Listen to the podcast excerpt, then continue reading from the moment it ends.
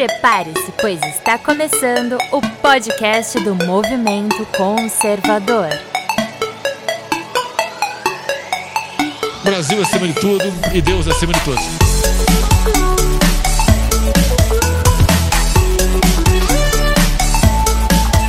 Olá, seja muito bem-vindo ao podcast do Movimento Conservador. Neste podcast traremos assuntos da política cotidiana falada de maneira fácil, sem muita complicação. Além disso, bateremos um papo sobre o que está em alta nas redes sociais, sempre, claro, pontuando a opinião baseada na verdade como ela é. Se você está cansado daquele jornalismo do supostamente, fique com a gente, curta as nossas redes sociais que estarão aqui na descrição comente, sugira temas e compartilhe com os seus amigos para que a gente destrua fake news e traga conteúdo opressor de qualidade para você. E antes de iniciarmos as apresentações, gostaria de agradecer ao queridíssimo amigo Romanini que faz a arte das tumbes deste maravilhoso podcast. Você encontrará o arroba dele na descrição e o link para conhecer a loja mais vaporwave de camisetas da internet brasileira. Não deixa de conferir, tem muita coisa bacana por lá.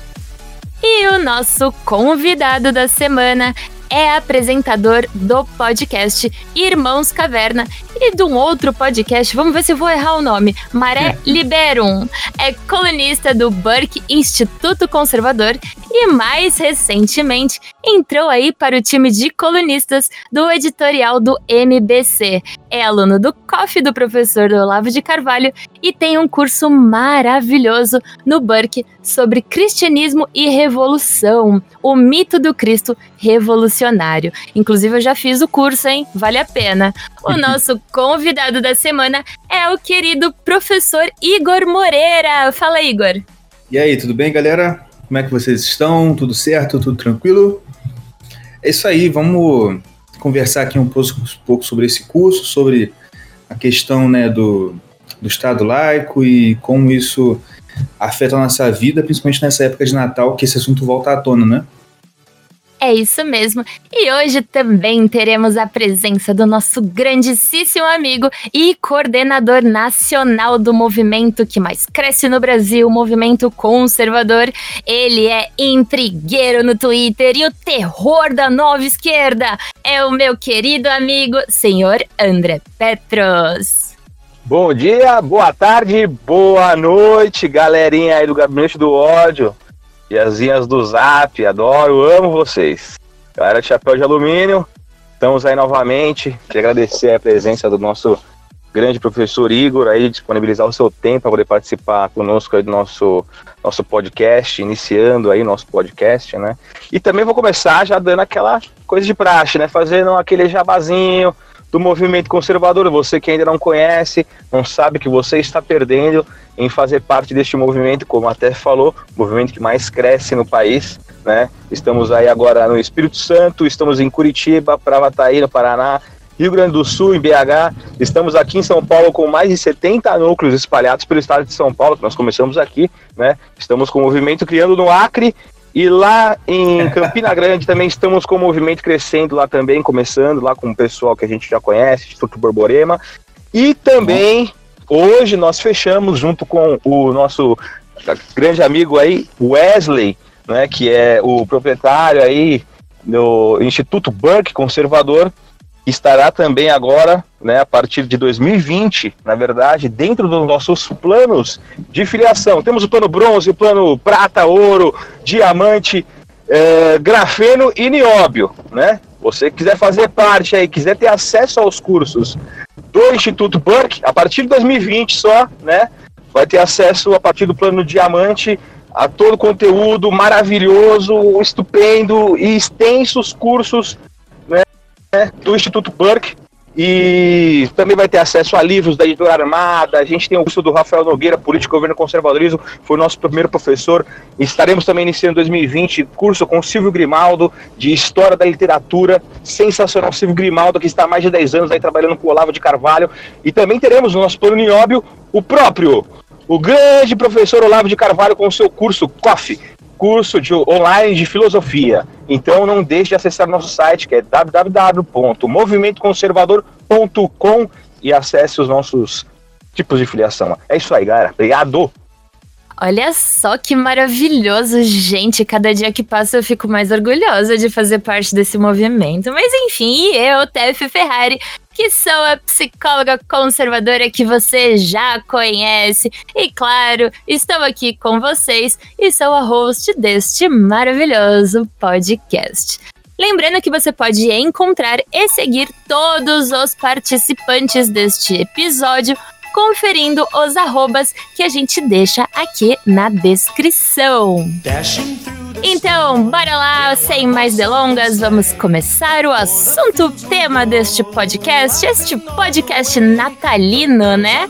Então, já que a gente tá aqui na semana do Natal, nada melhor do que falar sobre quem? Sobre quem? Sobre o protagonista, né, gente? Porque o Natal não é só você ganhar presente, gente. É o aniversário do nosso amado Cristo. Então, vamos falar sobre cristianismo E também vamos puxar aí um ganchinho sobre Estado laico, porque muita gente às vezes confunde, não sabe o que que é, acha que é uma coisa, que é outra, que pode falar isso, que não pode falar aquilo. Então a gente vai hoje conversar um pouquinho com o professor Igor para entender o que que tá certo, o que que é mentira, o que que é verdade, aonde que entra o quê. Enfim, vamos bater um papinho aí então sobre cristianismo e Estado laico. Bora começar este podcast.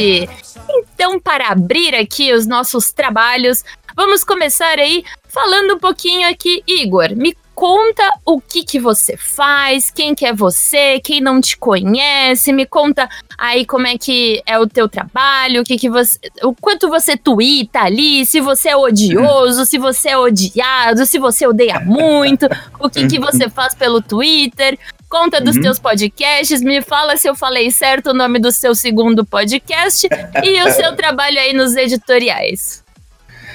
Poxa, olha só, inicialmente, né, muito obrigado pela participação. Eu fico muito feliz de estar podendo participar e de, de um tempo para cá, principalmente depois de ter iniciado o Irmãos Caverna, eu ter conhecido tanta gente, né, bacana, do dessa ala da direita Vaporwave, Gabinete do Ódio, né? É, enfim, eu sou muito grato a Deus por ter essas oportunidades. Eu sou professor, como o pessoal já, já coloca nas arrobas e tal. É, já, e, e, já esclarecendo, né, antes que algum, algum anãozinho roqueiro venha querer dar exposit, eu não sou professor de formação no sentido de, ah, eu tenho mestrado, até estou pensando em, em começar. Só que acontece, quando eu comecei a faculdade de Direito, eu estava meio decepcionado, porque eu cheguei pensando que ia encontrar uma coisa, acabei decepcionando um pouco, e estava prestes, prestes a largar. E aí eu vi um anúncio, olha só, eu vi um anúncio na faculdade falando de um curso comunitário para concursos, e que estavam agariando ali professores e alunos, no, no anúncio dizia assim, ó, estamos precisando de professores e alunos para trabalhar no cursinho comunitário. Eu falei, ah, legal. Eu estava no direito por causa de concurso, porque eu era, estava estudando para concurso, resolvi fazer direito, etc. Falei, pô, legal, vou lá ajudar, né? Isso é maneiro tal, eu conheço. Só que na minha cabeça, eu tava indo lá para ser ajudante do professor. Mas como chegou lá, o cara, que também é um professor de cursinho, bem famoso na área aí de concursos da área é, rodoviária, né? PRF e tudo mais, ele falou assim: ó, é o seguinte, você tem uma turma aí para começar quinta-feira. Isso era terça. aí eu falei, ué, é pra, é pra dar aula? Eu, eu não sabia. Gente. E aí, resumindo a história. É, resumindo a história. Eu fechei contrato num dia, sim, de boca, né? Quinta, no, dois dias depois eu estava dando aula para 100 pessoas numa sala enorme lá em Nova Iguaçu, nesse cursinho comunitário. E, de, e dali, aí, apesar de eu estar muito nervoso, dali para lá eu me achei, sabe? Tipo assim, eu gostei muito dessa coisa da aula. E passei muito tempo, estou há muito tempo aí dando aula para concursos, presencialmente e também outro, em alguns cursos online. É... E agora, especificamente, comecei, né? No tempo para cá, eu comecei a estudar mais, estudar, comecei a estudar com o professor Olavo, e aquela, aquela ânsia de dar aula, né, que o professor tem, eu comecei a querer montar alguma coisa para ensinar. E aí surgiu esse curso aí do Cristianismo Revolucionário, que inicialmente eu dei algumas palestras aqui na cidade onde eu moro, em algumas igrejas. É, inclusive tem um é, tem um, um caso bem interessante para vocês. Eu fui dar palestra sobre esse tema aqui numa igreja e uma semana antes da né, palestra. Né, Igor? Oi, desculpa. Evangélica, né? Isso, é uma igreja evangélica, a igreja presbiteriana aqui uhum. na cidade onde eu moro. E aí eu fiquei, sabe, assim, a organização tava deixando um pouco a desejar. Eu sou meio chato com isso, mas enfim, tá, tava, tava andando. Aí uma semana antes do, do evento, eu fiquei sabendo, sim, me falaram, olha, o pastor não tá gostando muito dessa ideia sua e dessas palestras, não. Falei, ah, gente, como assim? Aí fui, fui no próprio e falei, pastor, que, que, poxa, eu não queria chegar lá na igreja do cara e o cara não tá concordando, né? Tipo assim, eu sou eu sou debochado e tal, mas tudo tem limite, né? eu fui lá e falei, ele, não, cara, eu ó, super apoio. Quem tá com, tendo algum, quem tá reclamando um pouco é o presbítero fulano. Eu falei, ah, tá. Depois eu fui ver o presbítero fulano. Assim, eu não vou falar, eu não, eu não gostaria de expor, né? Hoje não, Abim, aonde eu moro. Mas eu moro no interiorzão do Rio de Janeiro. E assim, é bem interior mesmo. E eu fiquei sabendo que esse cara, que estava lá reclamando da minha participação, da minha palestra, ele era liderança nacional do PT. Nossa. E tava lá. E quando ele ficou sabendo do tema e tudo mais, ele ficou pé da vida, né? Não, o que, que é isso? Que absurdo. Aí eu falei, não, mas se eu permite dar para ele, não, pode dar, você, você vai me ajudar. Enfim, eu dei a palestra, que é aquele curso que você viu ali, né, basicamente. Eu dei aquele curso, e no final, uma semana depois, eu fiquei sabendo que o cara foi embora, saiu da igreja. Eu falei, tá aí, ó, primeiro caso de exorcismo que eu pratico na minha vida. aí foi boa. Pois é, né? Você vê o, o que que, que, que o, um, o curso não faz. Aí eu eu tinha um contato com um dos sócios do Burro Instituto, ele, eu falei com ele que eu ia dar esse curso, ele falou, cara, monta isso aí para um... Porque o, a palestra era de uma hora e meia, né? melhor isso aí para ser um curso de três horas que você vem dar aqui. Falei, pô, legal. Aí fui para lá e dei esse curso. E que eu, assim, gostei muito lá, o pessoal do Burke Institutos é, é, é, muito nota 10. E eu já emendei aí um outro curso que eu quero dar lá. Vou até dar o, o spoiler aqui.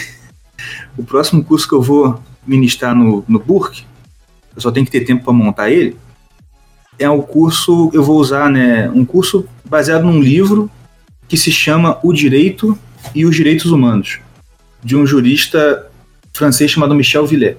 Ai, que legal. E o interessante é o quê? Porque esse cara. Maravilhoso! Gostei, hein? Muito bom. É, porque esse cara é um, é um conservador francês, é um dos maiores historiadores do direito da França. Ele é professor na Universidade de Paris II, e ele vai tecendo uma análise é, destruindo a ideia de direitos humanos, mostrando que é uma, enfim, né? O que a gente sabe, mas a gente não tinha essa organização toda, essa erudição toda que o cara tem. E eu, eu, falei, cara, eu quero transformar isso aqui num curso. Aquela ideia de transformar essa informação que é um pouco truncada numa coisa mais palatável, né? Uhum. Mas enfim, é isso. E aí o que acontece? Aí você perguntou, né? Eu comecei o Irmãos Caverna é, com meus irmãos por um motivo muito simples. Sempre que tinha algum almoço de família, né? Principalmente Natal agora, que sempre tem isso, né? A gente junta com a família. Cara, quando eu, meus, o Diego e o Yuri, que são meus irmãos, a gente senta para conversar e junta meu pai, nossa, cara, é, é você não para de rir, é, é, uma coisa muito. Eu falei assim, a gente sempre falava, a gente, cara, a gente tinha que gravar isso aqui, botar no YouTube, cara, porque é, só, só, só sai pérola, cara. Enfim, e aí eu, quando surgiu o negócio de podcast, eu falei assim, cara, bora fazer um podcast e tal. E aí a gente acabou acontecendo. E no Twitter, eu, você perguntou se eu sou muito odioso, muito odiado. Enfim, nas redes sociais eu sou bem as duas coisas. Porque tanto, vamos dizer assim, propagador de ódio quanto odiado. Porque é, eu, eu, até brinco com a minha esposa assim, assim, bem, a cada história que eu posto é uma pessoa que deixa de me seguir no Instagram. É engraçado. E assim, a gente vai ouvindo, né? A gente fica sabendo assim, tipo, ah, fulano não gostou, se Beltrano não gostou e tal. Mas eu tenho uma, eu tenho uma, uma frase do Nelson Rodrigues que eu adotei muito para mim de uns tempos para cá, que é o seguinte: de certas pessoas eu só quero o desprezo. Entendeu? Porque assim, cara, eu, eu já tenho, eu não sou tão velho, né? Eu tenho 31. Já tenho três pimpolhos aí. E, cara, eu não tenho mais paciência de, né? Ai, meu Deus do céu, o que, que estão pensando de mim? Dane-se, entendeu? Que isso é uma coisa que eu, eu falo muito no curso. Do nosso compromisso com a verdade, independente de qualquer outra coisa. Porque o erro de muita gente, por exemplo, nesses discursos é, dessa galera cristão, cristã progressista, progressista é que eles colocam acima da verdade, por exemplo, aquele conceito deturpado de amor deles, né? aquela coisinha, ursinhos carinhosos. Eles colocam em cima da verdade. Quando você faz isso, você dá espaço para deturpações que vão levar a coisas muito mais odiosas e muito mais terríveis do que aquele seu, entre aspas, ódio que você chega na internet e fala assim: olha só. Até uma vez uma colega em comum postou um, uma foto assim, aquele monte de símbolo de gênero, né? Aí tinha lá homem e mulher, aí circulou falou gêneros. Aí todo o resto, assim, doença mental. eu assim, cara, é isso. Entendeu? Tem, tem, tem muitas coisas que a gente. A gente fala, a gente fala coisas óbvias, e a gente é taxado de intolerante, etc e tal. Assim, meu, desculpa a palavra aqui, né? Caguei. Né? Ótima palavra pra usar em depois do Natal, mas enfim. Cara, caguei. Tô nem aí, nem aí, nem aí, nem aí. E outra coisa que eu acho importante pra gente pensar é o seguinte: a gente tem que resgatar a imagem correta do Cristo para nossa vida. Porque a gente, eu, tá, eu sempre eu paro, penso nisso é incrível como que aquela imagem do Jesus riponga pegou e é difícil de sair, sabe? E eu, eu, isso, que eu, isso que eu tento um pouco desfazer nesse curso e na, na, nas minhas manifestações, vamos dizer assim, religiosas pela internet. E se vocês quiserem seguir, então, tem Irmãos Caverna, que é esse podcast mais assim, mais. É, descontraído. Descontraído, engraçado, conversando. E tem o Mare, é, é Mare Liberum, Hum, errei então. Que é. não, normal, tu não é. É o, o Mare Liberum, que é esse podcast que eu pego para áudios mais curtos, né? Porque o Irmãos Caverna sempre dá uma hora, mais uma hora.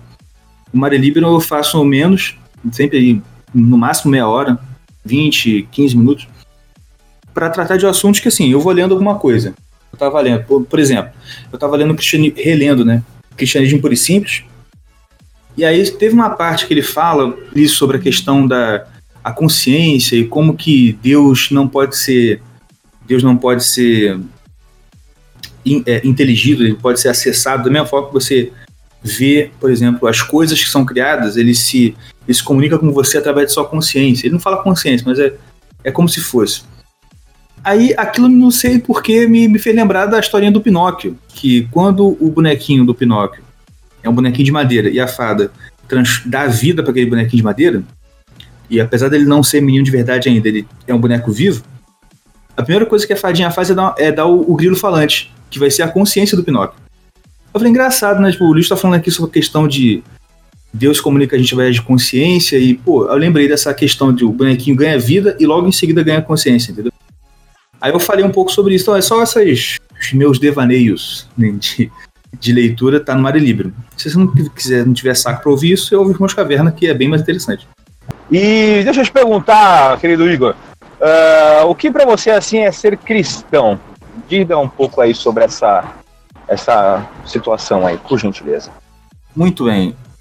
Cara, essa é uma pergunta que dá para dá não, né? Já já foram escritos livros e livros e livros sobre isso. 25 podcasts. Né? pois é. E, assim, o que eu, eu, eu, não, eu não conseguiria resumir melhor do que o próprio C.S. Lewis resumiu no livro que eu acabei de citar, O Cristianismo Puro e Simples. Lá ele dá uma, ele dá uma ideia muito maneira sobre os fundamentos do, da fé cristã, achando ali os, até os pontos de contato entre as diversas confissões, né? entre o catolicismo, a igreja ortodoxa, o protestantismo e etc e tal. É, mas em resumo, cara, por mais, né, ah, isso é óbvio, mais óbvio que seja, ser cristão é ser uma pessoa que se rendeu a uma verdade inescapável, uma verdade que você não tem como fugir dela literalmente. E você entendendo que essa verdade a qual você se rende é o próprio Cristo. Porque uma das coisas que você aprende, inclusive com as aulas do Olavo, principalmente quando ele está falando sobre a filosofia do Mário Ferreira dos Santos, é que a verdade ela não pode ser um, um, conjunto de expressões verbais, um conjunto de sentenças. A verdade, ela por definição, ela tem que ser uma pessoa. E quando você lê o Cristianismo por Simples, você percebe que isso tem sentido. Por quê? Quando você se depara com as coisas que são criadas no mundo, você é levado, se você for sincero, né, intelectualmente, você é levado a crer que não é possível que isso aqui surgiu de uma explosão, que isso aqui apareceu do nada.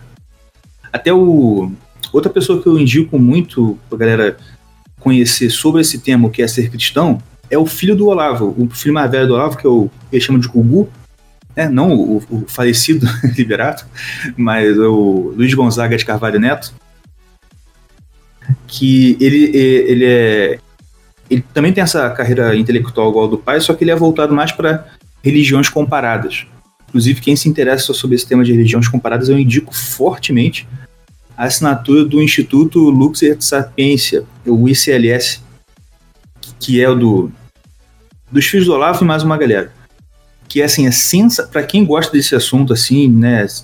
Porque assim, o, o não, é, não, é, teologia, assim, aquela coisa, não, oh, vamos aqui estudar teologia sistemática. Não, é uma coisa mais assim, filosófica, mas voltada para religiões, assim. É muito bom.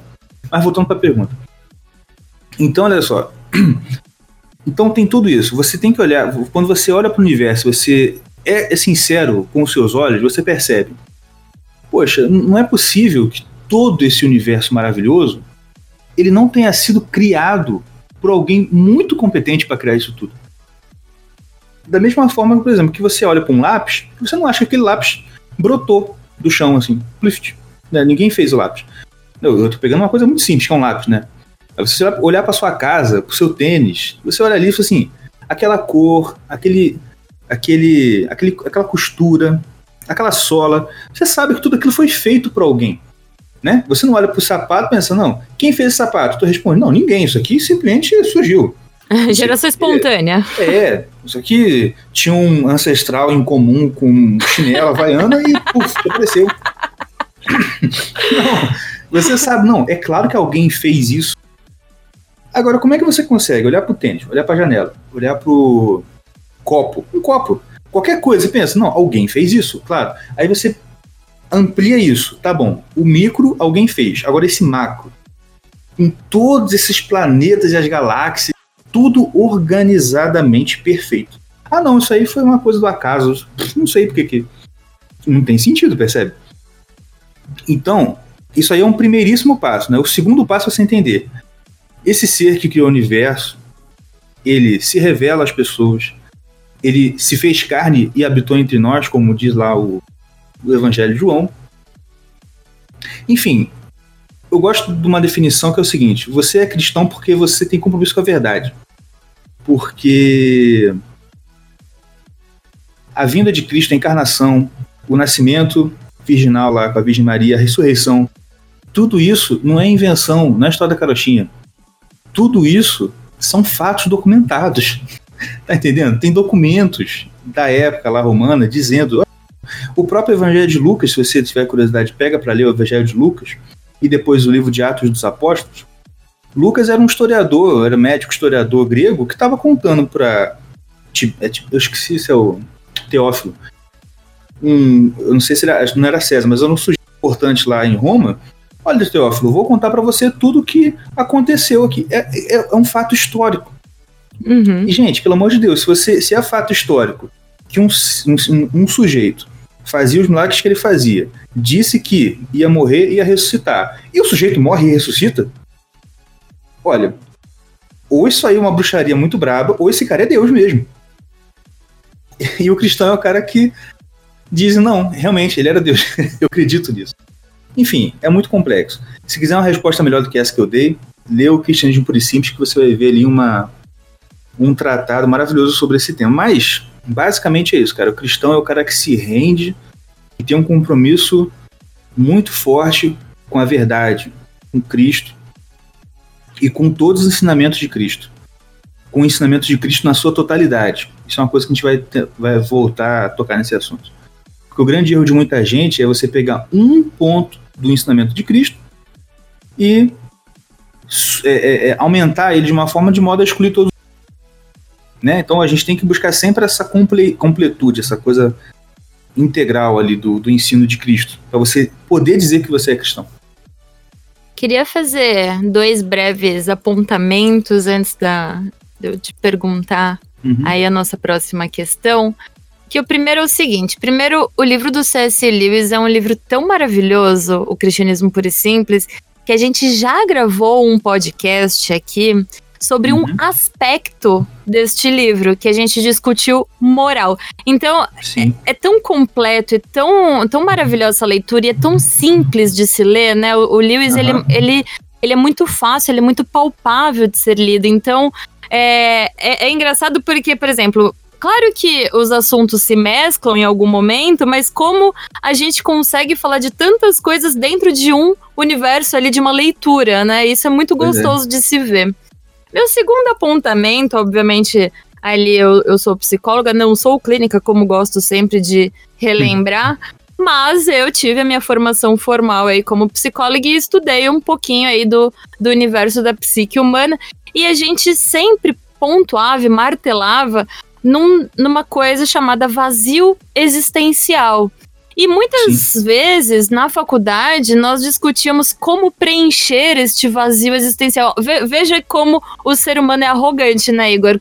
A gente ali, um bando de moleque, né, de molecada de 20 e poucos anos, discutindo como preencher o vazio existencial humano.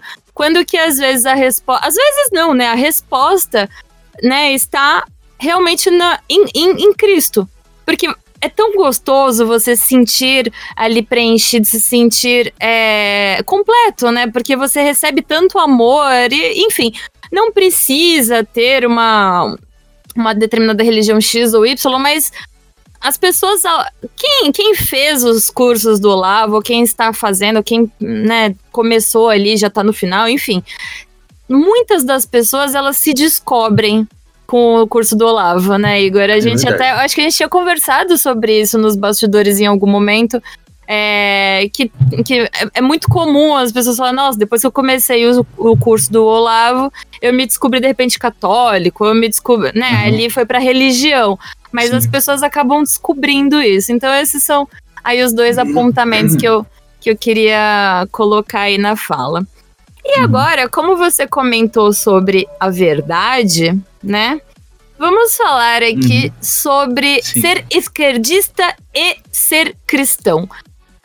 É possível isso? o Igor já tá rindo. É.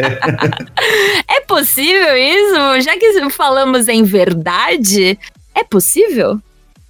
Olha, com perdão dos evangélicos, eu vou citar um padre aqui. Pode ser? Pode. Isso não existe. não existe, de forma alguma. Assim, eu vou, eu vou, eu vou tentar clarear a situação. Inclusive, isso foi uma questão muito polêmica quando eu fui dar o curso aqui nas igrejas. Por quê? Tem um, um amigo meu é, mais próximo, estava acompanhando, eu sempre compartilhava com ele alguns trechos do que eu ia falar e tudo. Aí ele falou assim, cara. Aí quando ele ficou sabendo daquela, daquela tensão lá do cara que era do PT, não queria que eu fosse lá, etc e tal. Aí ele falou assim, cara, mas você não vai chegar lá e falar que não, o cara não pode ser de esquerda e ser cristão. É claro que eu vou falar isso. Ele falou assim, não, não pode por que, que não pode? Aí, aí teve a discussão. Aí, assim, respondendo a sua pergunta, dá para ser esquerdista e ser cristão ao mesmo tempo? Não. Você pode achar que é esquerdista porque concorda com algumas coisas, por ser burro, por ser jovem, portanto idiota ou até velho, né? Mas idiota igualmente. ou você pode achar que é cristão e não ser. Tem essas duas opções. Mas integralmente consciente da ideologia de esquerda e cristão, não dá. Por motivos muito simples que eu até explico né, no curso. Eu mostro assim. Vamos lá. Não, ele não é o fundador do esquerdismo, né? Porque isso não existe. Mas uma das vozes mais importantes dentro do pensamento de esquerda é o senhor Carlos Marx, né? O Karl Marx. Carlinhos. Muita gente conhece a obra do Marx, quer dizer, entre aspas, né? Por causa do Capital. E quem aqui é de alguma faculdade de humanas, se for sincero, vai concordar comigo que quase ninguém leu o Capital inteiro. É quase ninguém mesmo. A maioria das pessoas lê um, salvo engano, é o primeiro livro do Capital, que é a parte que fala de mais-valia. E isso já é um grupo menor. Na verdade, a maior parte da galera de esquerda, ela leu um ou dois capítulos do primeiro livro do Capital, que é o que o professor te manda na Xerox lá, tirar a Xerox pra você ler pra fazer a prova. Que fala do fetiche da classe média, do o fetiche da burguesia, etc e tal. Enfim, mas apesar de muita gente não conhecer o pensamento do Marx em profundidade, você pode procurar, depois que esse livro tem em PDF, você baixar de graça aí na internet, um livro que chama Seria Karl Marx Satanista? Que é de um pastor protestante chamado Richard Rembrandt. Eu me confundo para falar o segundo nome dele.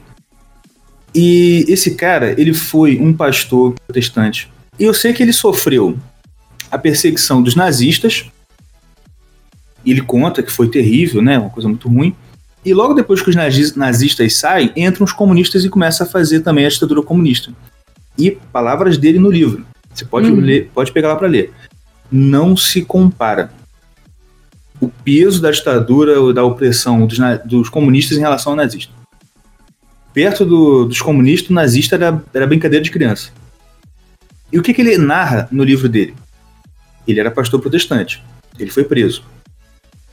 Ele começou a suspeitar, dentro da cadeia, dentro lá da tortura comunista, que apesar do discurso comunista ser muito voltado à área econômica, provavelmente havia alguma coisa ali estranha. Por quê? Porque quando todo mundo acordava, né? Você acordava, antes de tomar café, você tinha uma sessão de tortura. O pessoal ia lá fazer sessão de tortura com a galera. Os primeiros que os caras pegavam para fazer tortura eram os religiosos. Sempre. Uhum, Primeiro uhum. era o religioso. Pegava o padre, pegava o pastor, pegava o rabino. E sabe qual era a tortura? Ele botava um de frente pro outro. O padre de frente pro pastor, o rabino de frente pro pastor, o padre. E ele virava para um e falava assim: nega o seu Deus, senão eu vou arrancar o dente dele. E aí, né, o pastor Richard ele falava assim: não, não nego. E ele pegava um alicate na frente do pastor e arrancava o dente do padre na frente do alicate, na frente do pastor, assim, paf! E aí, óbvio, né, o cara gemia, gritava de dor, você tá vendo o que, que você tá fazendo com ele? Nega o seu Deus, senão ele vai sofrer. Não, não nega, aí vai cortar um dedo, enfim. Era uma tortura terrível, era uma tortura psicológica. E ele trocava. Sim. Aí virava pro padre e falou assim: nega o seu Deus, senão eu vou, vou, sei lá, vou arrancar uma unha dele. E aí seguia, a tortura era nesse nível. Uhum. Então ele pensava, cara, tem, esse povo tem alguma coisa com religião, muito mais do que contra a parte econômica, porque ninguém chegava na tortura e falava assim, nega o sistema capitalista, fala que lucro é ruim. Pô, ninguém falava isso. A tortura sempre tinha esse fundo religioso. E o depois, da, depois que ele passa pela, pelo esse período de tortura e sobrevive, ele começa a investigar e descobre vários livros do Marx antes da, da fase intelectual dele, quando ele era mais jovem, etc tal, que ele queria ser poeta, então tinha muito livro de poesia, ele descobre que o, o Marx tinha muitos livros onde ele, se, onde ele praticamente se declara satanista. Ele tem muitas poesias louvando o, aquele que. Como é, como é que fala? Não, ele fala assim: é, o meu desejo é me vingar daquele que governa lá de cima. Tem outra poesia dele que ele fala assim: é. Vê essa espada, o príncipe das trevas que me deu. Ah, tem outra lá que é. Né, vapores do inferno sobem e entram nas minhas narinas. Enfim, as poesias é sempre nesse nível. Então, e assim, existem outros relatos também, né? Existem relatos de, de uma das empregadas do Marx que diz que de vez em quando abria a porta do quarto do escritório e tinha um pentagrama no chão, tinha umas velas, tinha uns negócios esquisitos. É, e tem outro relato que para mim é um dos mais sim, fortes, que é de uma das filhas do Marx, né, uma, uma que sobreviveu, é, que conta que todo dia antes de dormir, o Marx contava uma história para elas, e era sempre a mesma história. Era de um cara que tinha vendido a alma pro diabo, e que a vida do cara ficava toda desgraçada, e no final o diabo vinha a vida dele e da família dele toda. Tu pensa, nossa, que história assustadora, né? Uhum. Mas ele sempre contava, e a, a, a mulher fala, ele, o, o, meu pai sempre contava essa história. E eu acho que ele contava sempre a mesma história porque ele estava falando dele mesmo. Sim. Então, assim, o Marx tinha muitos, muitas ligações com seitas ocultistas, com o próprio satanismo. E não é só o Marx. Se você pega os, alguns escritos de Lenin sobre religião e socialismo, ele é muito, muito, muito claro em dizer que é necessário não só não ser religioso, mas ser antirreligioso, anticristão. Né? O cristianismo ele tem que ser, não tem que ser só ignorado, ele tem que ser abolido. Então, enfim, tem muitas coisas, né? E é que eu falo assim, tudo bem, alguém pode falar assim, não, mas o Marx, tudo bem, ele é o cara, mas ele não teve assim tanta influência. Mas, cara, o Lenin, não, não tem como você dizer que o Lenin não foi um cara que influenciou o pensamento de esquerda, certo? Uhum. E ele, assim, o Lenin é muito mais incisivo, inclusive aquela famosa frase, né, que todo mundo fala que foi o Marx que falou, né, a religião é ópio do povo. O Marx falou isso de uma forma, assim, um pouco mais truncada. A frase, né, desse jeito, a religião é o ópio do povo, isso é uma frase do Lenin, num texto Religião e Socialismo, que, salvo engano, lá de 1905, sei lá, eu não lembro da, do, data, mas é um texto do Lenin que ele faz ipsis literis, a religião é o ópio do povo. Ele vai explicando como que é dever do socialista ele ter uma certa condescendência com o cristão no certo momento para o quê? Usar ele como máxima manobra, usar ele para angariar aquela parte do proletariado que acredita nessa fé maluca lá, que é o cristianismo para ele, né? E depois hum, botar todo mundo no paredão e, e, e fuzilar, claramente. Então, assim, por isso que eu digo que não dá para ser socialista ou esquerdista e cristão. Ou você não é socialista de verdade, você só acredita numa coisinha ou outra porque você é idiota, ou você não é cristão. É, exatamente, verdade. Inclusive, é, é, puxando essa questão que você falou de Karl Marx, ele tem um, uma peça né, é, teatral e ela é inteiramente dedicada ao demônio, né? Inclusive, um, falando sobre rituais de missa satânica, é conhecido sim. como Oulanen. É só sim, buscar sim, aí no Google e vai, vai encontrar, né? Uhum. E reforçando também essa questão, por exemplo, eu sou católico, né?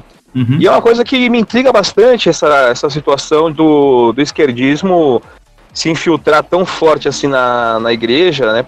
A católica, por meio da teologia da libertação, e agora modificando um pouco, né, com essa questão ambiental aí com a teologia indígena, né, que ele é uma reformulação da teologia da libertação, né? Uhum. E foi bastante citada e criticada, nesse último sino da Amazônia que, que teve, né? Uhum. E se o cristão que fala, né, católico, que se, é, é, se auto-intitula realmente católico, e não seguir a doutrina da Igreja Católica, que é um dos pilares né, principais da Igreja, que ela se baseia nas Sagradas, nas Sagradas Escrituras, na uhum. Sagrada Tradição e na Sagrada, no Sagrado Magistério, né?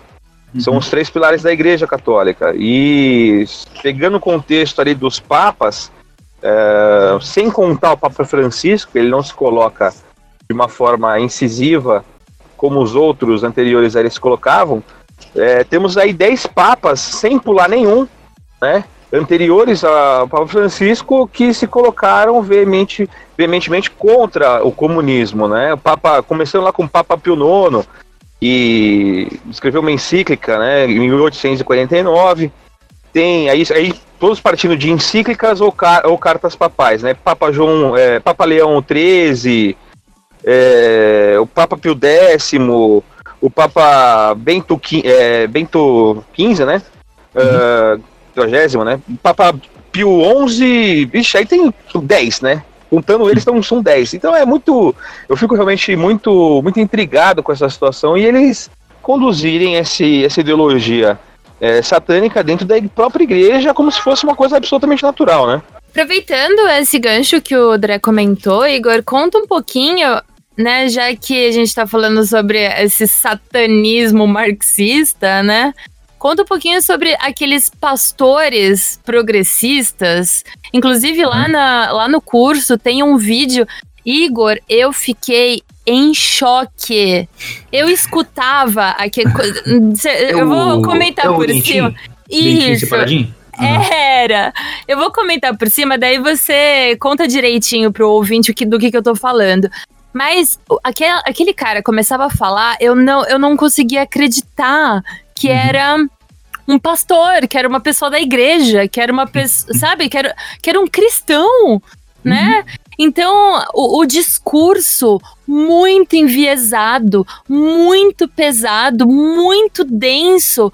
Imagina, assim, eu sou católica, né?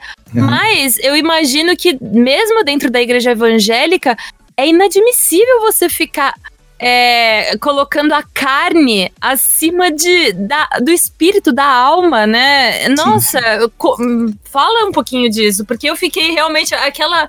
Eu vou falar que eu acho que isso acontece, acho que na quinta aula. Foi a, a parte que mais me chocou do curso. foi, foi. O dentinho é o meu, meu favorito ali. Seu favorito? É.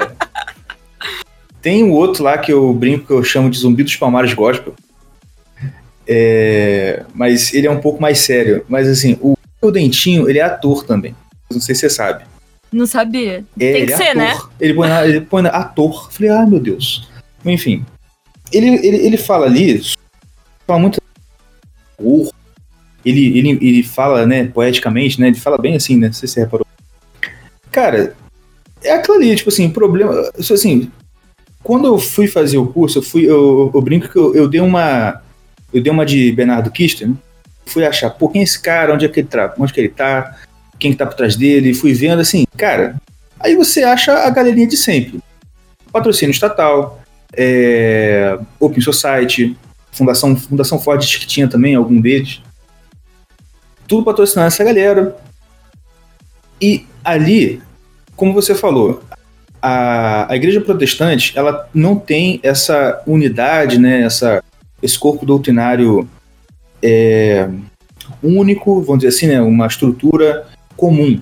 Magistério, no protestantismo isso não tem. E até por conta disso, é, é mais difícil você, entre aspas, dar uma corrompida geral no pensamento protestante, como aconteceu com a teologia de libertação.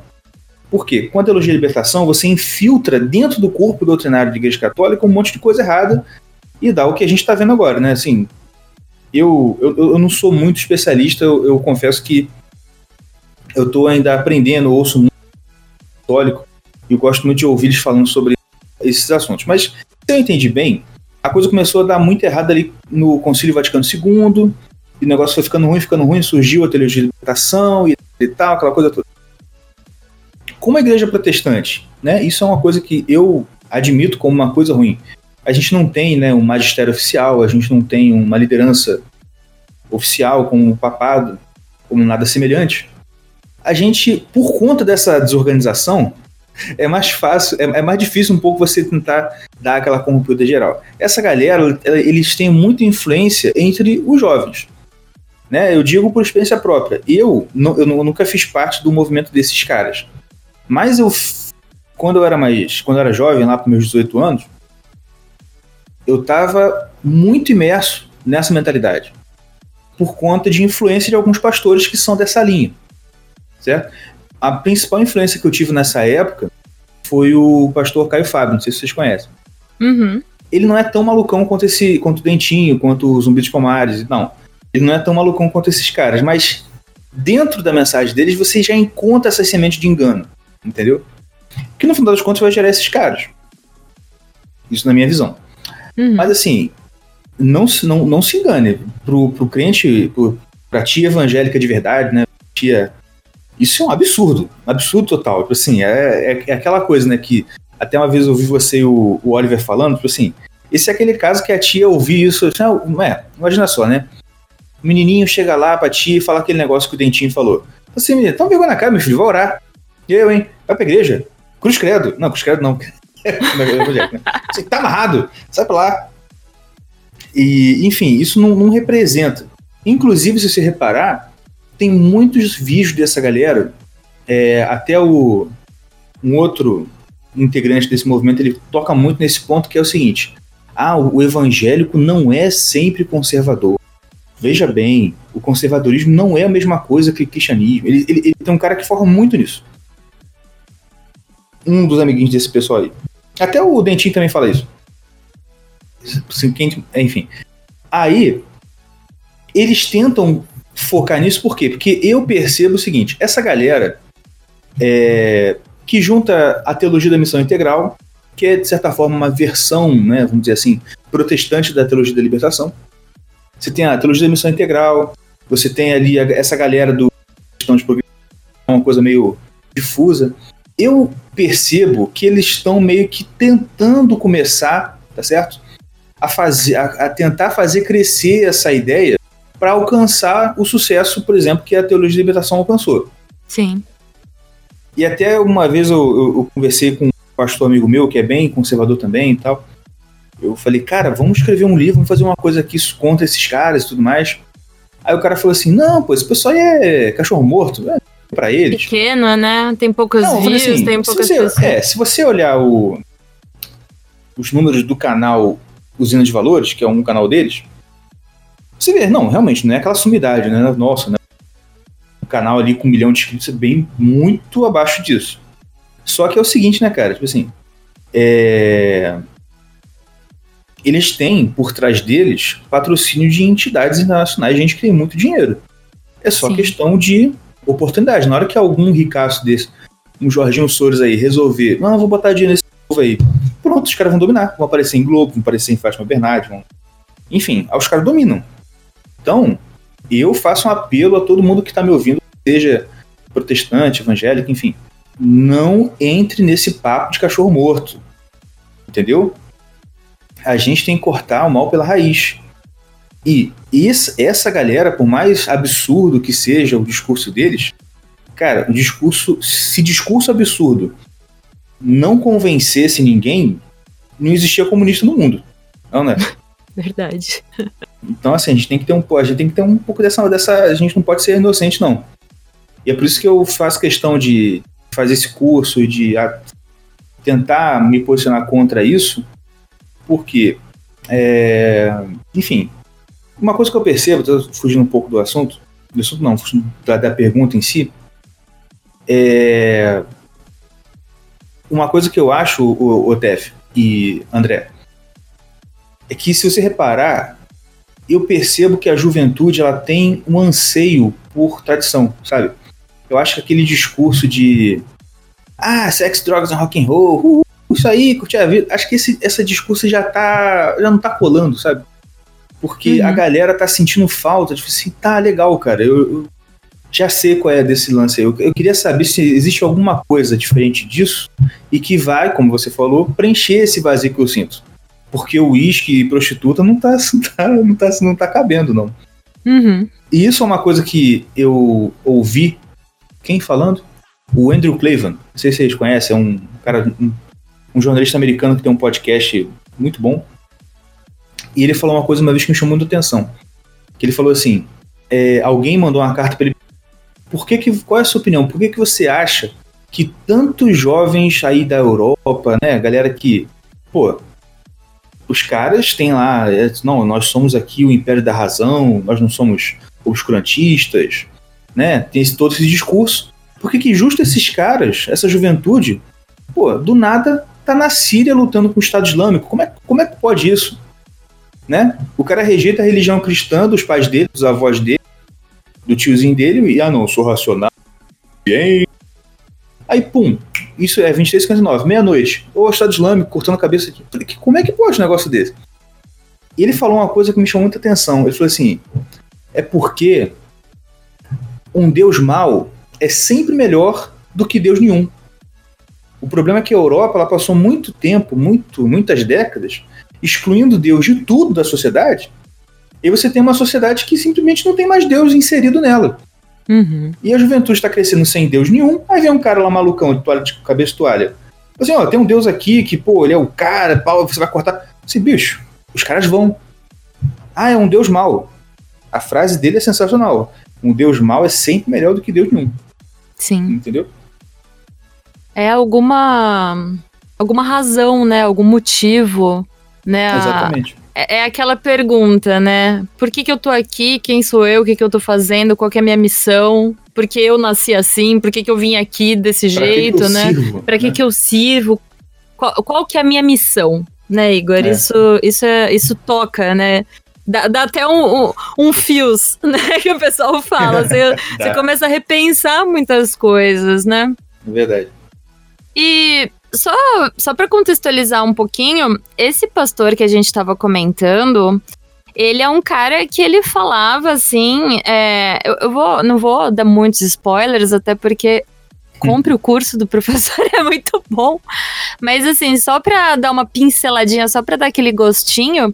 O cara ele chega num nível de falar assim, não, porque nós precisamos é, de uma religião das massas, nós precisamos de uma religião é, Uhum. que abrace todas as cores. Então, assim, o discurso dele, se você tira a palavra religião, é um discurso claramente esquerdista, é um discurso Sim, que sim. poderia estar na boca do Lula, poderia estar na Aham. boca ah, da- do pessoal do PSOL, po- poderia, poderia. Não, É poderia o mesmo. Isso está. É o mesmíssimo discurso. E aí ele até fala: os propagadores de ódio falando sobre os conservadores, né? Porque. Uhum. Não, porque eles se importam muito com a alma, mas e a carne? Tem que se importar com a carne também. Aí, Aham. gente, Eu acho né? impressionante quando a galera fala assim. é uma Ah, loucura. não, e, e é isso que eu te falo, tipo assim, eu fui de uma. Eu fiz um treinamento quando eu tinha lá meus 18 anos, numa agência missionária que eu não vou citar o nome. Assim, como eu falei no começo, eu não tenho medo de polêmica, de. Eu só não quero citar o nome por quê? Porque apesar das merdas que eu vou falar que eu ouvi e até acreditei lá, na época que eu tava, eu conheço um cara que tomou as rédeas e tá dando uma nova direção pra ela. Então, queimar o filme, eu não vou falar o nome não. Mas eu estava fazendo um treinamento nessa agência missionária. Ou seja, eu estava fazendo treinamento para ser missionário. Que eu senti, né, que, pô, eu vou, vou, ir lá ver qual é. E fui. Eu até brinco, a única coisa boa que eu. que eu. A única não, uma das únicas coisas boas que eu tive lá foi a esposa. Que eu conheci lá. E aí, o que que tinha lá? O discurso era totalmente, era muito, muito igual a esse. A gente ouvia o tempo inteiro, e olha que era uma agência missionária. A gente ouvia o tempo inteiro o seguinte: a gente não pode se preocupar só com a salvação da alma. Na época eu achei maravilhoso. Nossa, que legal! Uau! Mas hoje eu penso assim: só? Como é só? Meu Deus, você tá falando do seu destino eterno com o só? Putz, grilo, né? Caraca, ca- cara, é, é- é muita viagem, é muita viagem. Por quê? É a visão materialista. Esses caras, eles não têm. Eles perderam todo o sentido de transcendência. Todo, Uhum. todo. Para eles a vida é isso aqui, né? E citando o apóstolo Paulo, né? Eles são os mais infelizes de todos. Por quê? O apóstolo- o apóstolo Paulo fala: se a nossa esperança fosse só dessa vida, nós seríamos os mais infelizes de todos os homens. Entendeu? Então, é, é o que, é o que esse povo está ensinando. Com uma roupagem muito bonita. Eu gosto muito do padre Paulo Ricardo. Muito mesmo. E Ele é tem sensacional. uma. Não, é, é maravilhoso. Ele tem uma palestra dele sobre marxismo cultural que ele dá uma chave assim, muito boa de interpretação. Ele fala assim, gente, não comprem o discurso pelo que o povo defende, compre pelo que eles atacam. Uhum. Por quê? Ah, esses caras vão falar que eles defendem o quê? A diversidade, os jeitos humanos. Pô, maravilhoso, os pobres. Pô, quem que vai achar que isso é ruim? Tá certo? Né? Eu tenho até o livrinho aqui que esse povo, uma galera desses, de- de- deles escreveram. É, ele sempre fala assim, não, porque Jesus defendia os oprimidos. Sim, sim, ele defendia oprimidos. O problema é que eles querem reduzir Jesus a um né? É o cara que saía todo dia, acordava e ela que. Meu, você tá pegando a história com toda a sua complexidade e reduzindo a um discurso político barato, cara. Uhum. Entendeu? E, é, como eu falei, eles são totalmente imanentistas, eles não são transcendentes, eles não têm a mínima noção de transcendência. Por quê? Isso se demonstra claramente nessa, nessa tendência de discurso. Qual é a tendência do discurso? Olha, a gente não pode se preocupar só com a salvação da alma. Assim, pelo amor de Deus, você vai se preocupar com o quê, meu filho? ah, não, eu sei que eu- até hoje em dia isso é até meio politicamente incorreto de falar, mas olha só. Você explicar pro cara, olha só, você tem a sua vida aqui na Terra, mas depois que você morrer, você não vai sumir, não vai fazer. Você tem um destino eterno, a sua alma tem um destino eterno. E são dois. Ou- Ou lá em cima com Jesus, todo mundo, ou em outro lugar. Uhum. Então, você trate de viver bem sua vida para que quando você morrer, você tenha um bom destino eterno. Entendeu? Sim. Uhum. Aí a galera fala assim: ah, não pode se preocupar só com isso, pelo amor de Deus, gente. Engraçado que eles também tentam colocar uma pecha na gente, nós que somos cristãos, como assim: não, a religião é coisa de gente que tem que fugir da realidade. E porque essa visão religiosa é muito. Você, pô, confortável. Você viver sua vida de forma que você né, se ache digno aos olhos de Deus, de ter um destino eterno bom. Porque senão você vai ter um destino no inferno. Isso é confortável? Pô, confortável é você achar que você vai morrer e vai virar purpurina. Ah, não, acabou. É verdade. Entendeu? Inclu- Teve até um amigo meu que mandou uma vez um vídeo. Falou, ah, o que, que você acha disso? Um, um videozinho, uma animação narrada, né? Onde o cara falava assim: Não, vou, vou falar com vocês sobre niilismo otimista. Nossa! Eu falei, what?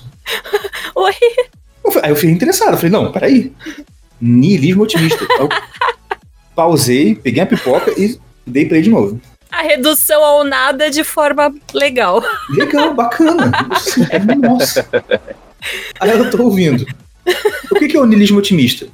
Preste atenção. Quando você. Vou tentar resumir. Amigo, quando você morrer, tudo que você fez de mal, tudo que você fez de merda.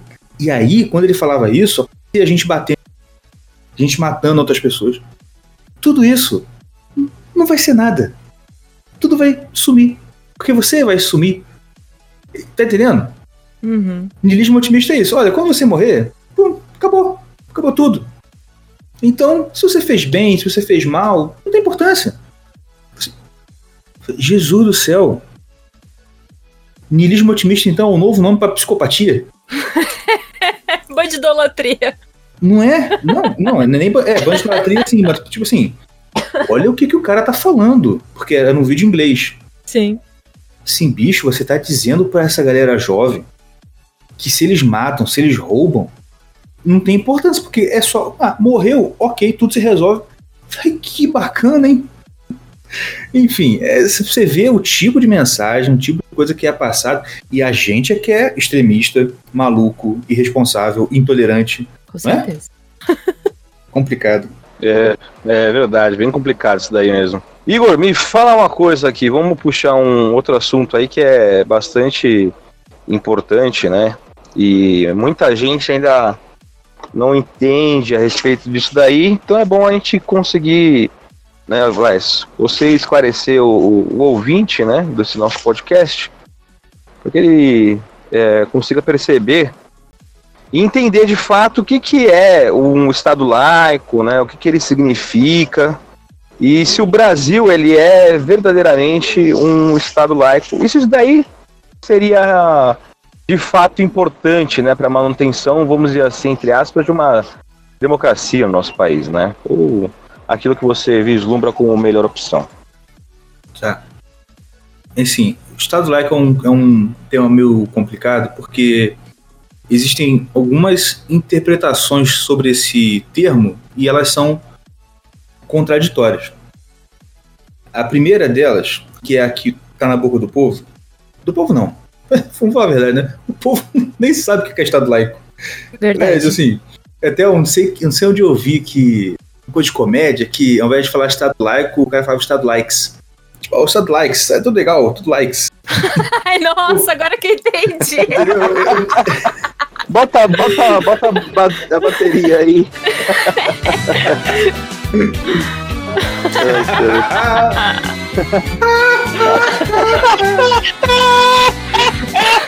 Exatamente.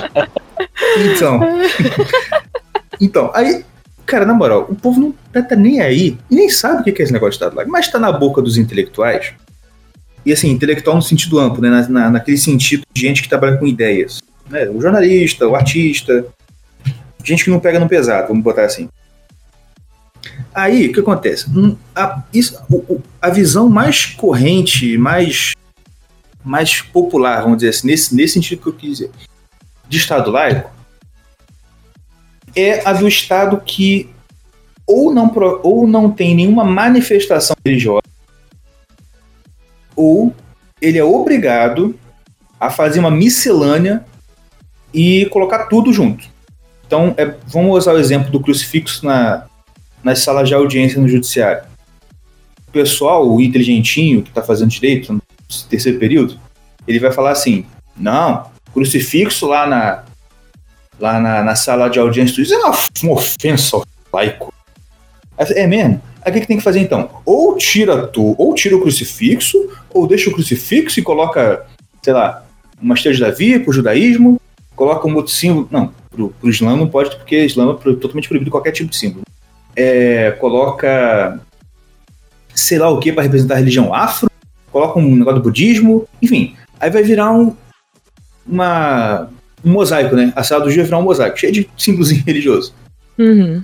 Por quê? Porque vem, isso é uma coisa que vem daquela ideia idiota, né? De que não, se de- a, a ideia que vincula o seguinte, não, se é democrático tem que ter tudo, tudo tem que aparecer.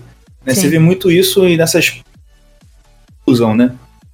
Tipo assim, ai, como assim, né? Sei lá, um homem que um homem que se veste de mulher não pode jogar vôlei, né? Como assim? Um, cabra que deixa o cabelo crescer e põe um silicone pode dar soco na cara de luta no UFC. Esse tipo de coisa. Uhum. Mas voltando. Então, essa visão mais popular que é equivocada dá a entender isso. Então, a pergunta foi: o que é Estado laico? Não é isso. Tá? Não é a ideia do Estado ateu, do sentido de que o Estado é, proíbe qualquer manifestação de religião. Isso de forma alguma é laico, né? é antirreligioso. E também não é o Estado coxa de retalhos. Entendeu? Ah, não, tem que ter todos os símbolos religiosos, tem que ter, não sei isso, tem que ter aquilo, tem que ter aquilo.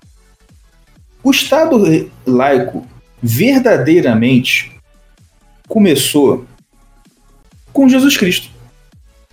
Por quê? Porque quando você pega, por exemplo,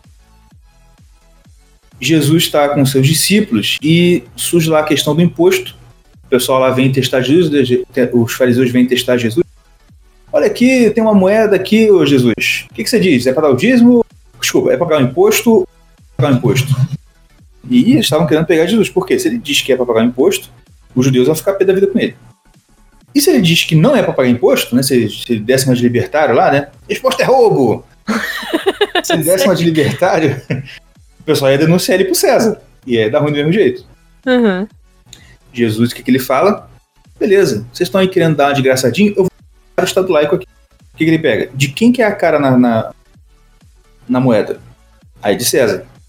Então, filho, dá a César o que é de César e a Deus O que é de Deus, maravilhoso. Isso é Estado laico, pô. Dá a César o que é de César, dá a Deus o que é de Deus. O que, que ele fez ali? Fez aquela separação de interferências. Então ali, eh, eh, Jesus ele, ele, ele faz essa separação, né? De poder temporal e poder religioso. Só que o, o, o que a gente pode entender disso é o seguinte: quando, eu- quando eu falei que o Estado laico ele não é o Estado que exclui as religiões, só complementar um pouco.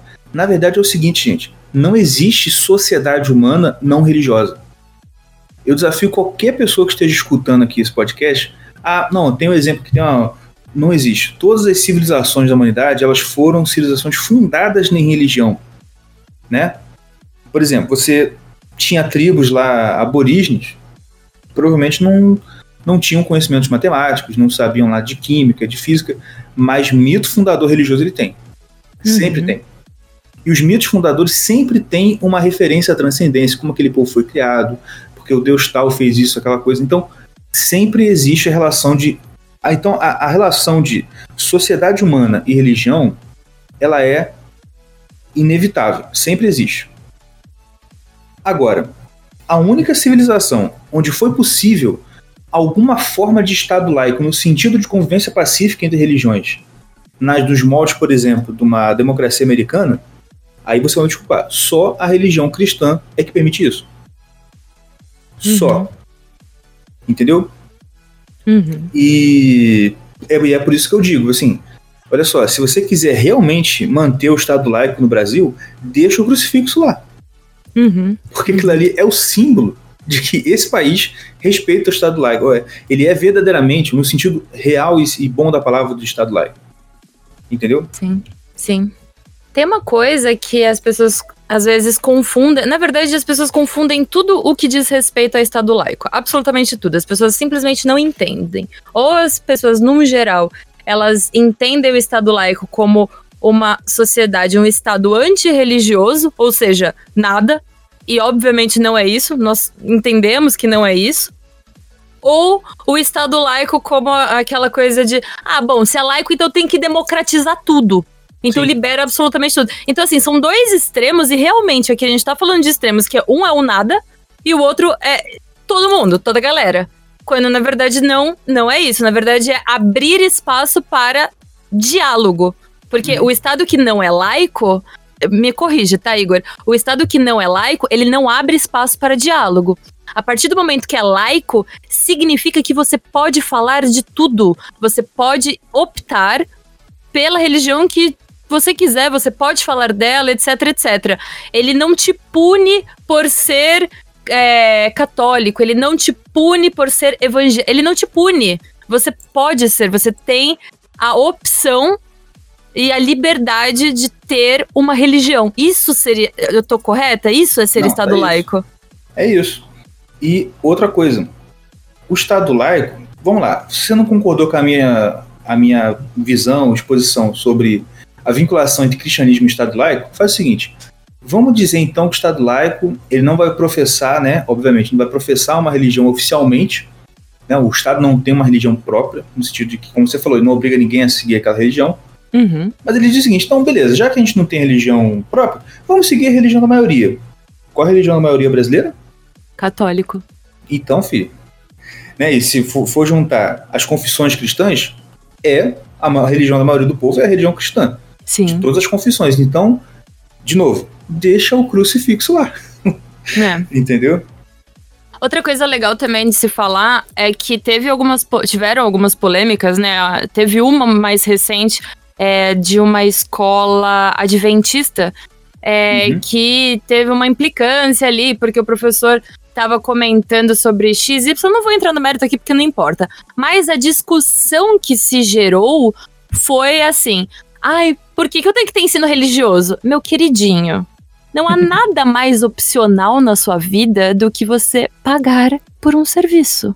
É verdade. Logo, se você paga por um serviço, e na verdade, se seu papai ou sua mamãe pagam para você estudar na escolinha que tem ensino religioso, você vai ter ensino religioso porque o seu papai e a sua mamãe estão pagando, né, Igor? Então, assim, as pessoas não entendem, né? Ah, não, porque eu não tenho opção. Quando você fizer 18 anos, meu querido, a minha mãe falava isso. Quando você fizer 18 anos, você cuida da sua vida. Você faz o que você Exatamente. quiser, minha filha. Agora, enquanto você mora embaixo do meu teto, você é menor de idade, você senta, fica quieto e faz. Não é assim? Exatamente. Exatamente. E, e, é o, e assim, ah, qual é, por, pra que que. Vamos pegar no tema, né? Pra que que eu tenho que ter ensino religioso? De novo, você tá numa escola adventista, meu filho. Se você tivesse numa escola particular qualquer, né, um sistema de ensino X, XYZ, ah, beleza, tipo assim, a minhas filhas estudam aqui, elas não têm ensino religioso na, no, no- na grade curricular. Mas o que acontece? Uma delas está numa escola que a dona é muito católica. Aí o que acontece? Todo dia, antes de entrar para a escola, as criancinhas se reúnem, oram para a aula, aulinha ser boa, e a tia Regina puxa o Pai Nosso. Pai Nosso que está no céu. Ótimo. A outra estuda numa escola que todos os donos são protestantes. Então o que acontece? Eu acho maravilhoso isso. Eles não têm ensino religioso, mas, por exemplo, chega a Páscoa, eles não fazem coisa de coelhinho, eles fazem coisa de cordeirinho. Para lembrar as criancinhas do Cordeiro Pascal. Uhum. Pascal, enfim. Cara, aí, aí vão dizer, né? Ah, mas eu sou ateu, eu não gosto disso. A porta de saída é cortesia da casa, meu filho. Não tô te obrigando a pagar mensalidade. Sim. Entendeu? Pode ir pra escolinha XYZ lá, que é uma merda. mas vai. Entendeu? Aí até assim, uma outra coisa também, quando você falou assim de por que ter. Ah, vamos lá, vamos pensar. É válido ter ensino religioso? Olha, eu acho que é válido. Como tudo, se tiver uma aula boa sobre o assunto. Porque muita gente, tem muito professorzinho de história, né, maconheiro, que vai dar aula de ensino religioso, ele vai falar lá mais besteira e passa como se fosse ensino religioso. Ou então, quando não, ele fica naquela, né? Oh, hoje vai ser de Ubanda, então a gente vai matar uma galinha aqui, vai ter uma vela. Ai, que horror, já pensou? Entendeu? Mas, tipo assim, isso que eu tava querendo falar antes também. Você falou assim, que a gente falou, né, que muita gente entende Estado laico, e, e, e se você reparar, o discurso da galera progressista que a gente está falando, que eu trato no curso, ele nem é aquele primeiro de que acha, não, Estado laico é Estado sem religião. Eles são espertos, eles não, eles não, eles não seguem essa linha, eles seguem a linha de todas as religiões. Sabe por quê? Porque se você segue essa linha assim, não, Estado laico é botar todas as religiões junto. Sabe o que acontece? Você descaracteriza a sua. Porque se você tem que aceitar em pé de igualdade e dar o mesmo peso para sua religião, para macumba, para o budismo e tudo, filho, você vai perder a sua identidade. Você, de novo, você que está ouvindo a gente, provavelmente você é jovem. Então você não tem ainda a sua personalidade totalmente formada. Você acha mesmo que você vai conseguir aderir? Eu não estou falando para você conhecer. Você pode conhecer. Né? Um dia, até uma coisa que um, um dos trabalhos que eu tive, um colega de trabalho que era da, do candomblé, ele conversava muito comigo sobre negócio de religião e eu aprendi muita coisa com ele sobre, sobre a religião do candomblé. Ele me deu um dia um livro explicando né, os fundamentos do, da, dessa religião de candomblé. Eu achei interessante porque, assim, eu não sabia, mas, por exemplo, a, a separação dos orixás e tudo é, é, mais ou menos, eu posso estar falando uma besteira enorme aqui, mas enfim, é mais ou menos aquela divisão que você via em outras religiões politeístas, né? Você tinha lá o deus da chuva, aí você tem o orixá, do mar, é, já, você tem a orixá das montanhas, você tem. É mais ou menos aquela divisão politeísta básica, sabe? Você tem uma divindade para cada uhum. elemento da natureza, cada força, etc. Então, nesse sentido, não é interessante. O problema é que eles não passam só a informação, eles tentam te cooptar a concordar com a seguinte frase: todas as religiões são iguais. Todas têm. Sabe? Você concordar que a sua religião vale a mesma coisa que a do outro, você perde a sua religião. Sim. Por que ora bolas? Eu sou protestante porque eu acho que a fé protestante tem mais validade do que as outras. Você é católica porque você acha que a fé católica tem mais validade que as outras. Senão eu não estava aqui e você não estava aí. certo? É, é, uma coisa muito simples, né? Uhum, assim, uhum. cara, se você adere à religião XYZ, você diz, olha, eu acho essa mais coerente que as outras. Ponto. Sim. Beleza, ótimo. Entendeu? O Olavo até comenta isso, né, Igor? Que você não precisa respeitar a opinião do outro. Porque, por exemplo, o cara fala, não, porque eu sou favorável ao aborto. A partir do momento que você respeita essa merda de opinião, uhum. você de alguma forma tá consentindo com aquilo, né? Então, Sim. e aí, por exemplo, igualar as religiões num universo que existe uma religião islâmica, Sim. né? Então isso é muito preocupante. André, você tem um apontamento para fazer, não tem? É, na verdade seria a última nossa questão aqui que preparamos aqui. É, o que pode ou não pode fazer dentro de um Estado laico? Quais seriam as suas locações a respeito disso daí? O que, que é, é, é permitido, o que, que não é, etc. O que, que pode, o que não pode? Assim, pensando assim, o que, que não poderia, né? Uma coisa que eu acho que seria incoerente com a ideia do Estado laico, por exemplo, é essa forçação de barra sobre a aceitação de todas as confissões religiosas como uhum. igualmente válidas. O Estado laico é, é, é basicamente a liberação do cidadão para seguir a fé religiosa que melhor lhe convir. E nesse sentido, o que não poderia é um, a imposição de uma. Porque assim, se você muda de um Estado, vamos dizer, de pluralidade de, de confissões de fé para um Estado que vai impor uma fé como uma fé oficial, você desconfigurou o Estado laico, já não é Estado laico. E quando você, ao mesmo tempo, você faz essa, essa indução à descaracterização da fé, você está desrespeitando a fé alheia também. A gente fala muito da fé cristã porque a gente é cristão, mas pensando num budista, no outro, qualquer, um espírita ou qualquer outra coisa, cara, se você obriga o espírita a dizer que a fé espírita tem o mesmo peso que a fé católica, que a fé budista, que a fé muçulmana, que a fé do candomblé, você está obrigando o cara a deixar de ser espírita. E isso é um atentado no sentido da ideia do Estado laico, que é a ideia de, gente, você pode vir aqui, eu não vou te obrigar a ter religião nenhuma, não. Tá? Seria basicamente isso. O que pode é isso, essa questão de convivência. Muita gente, e essa galera dos cristãos progressistas usam muito esse trunfo, que é o seguinte: ah, não, mas existem casos de intolerância religiosa. Você não viu? Ah, inclusive, tem um livrinho aqui que chama Jesus e os Direitos Humanos. Olha que legal. É, é da galerinha do pastor Dentinho lá, sabe? Uhum. E tem, o subtítulo é Porque o Reino de Deus é Justiça, Paz e Alegria. Engraçado como eles suprimiram a última parte, né? porque isso aqui está citando Efésios. Efésios? Acho que é Efésios. Uma carta de Paulo. Ele está citando Paulo dizendo o seguinte: porque o que Paulo fala é porque o reino de Deus é justiça, paz e alegria no Espírito Santo. Tiraram a última parte. porque não interessa, é o detalhe. Porque não interessa, exatamente. Porque a alegria no Espírito Santo não é o que ele vai dizer que é alegria. Enfim. Uhum.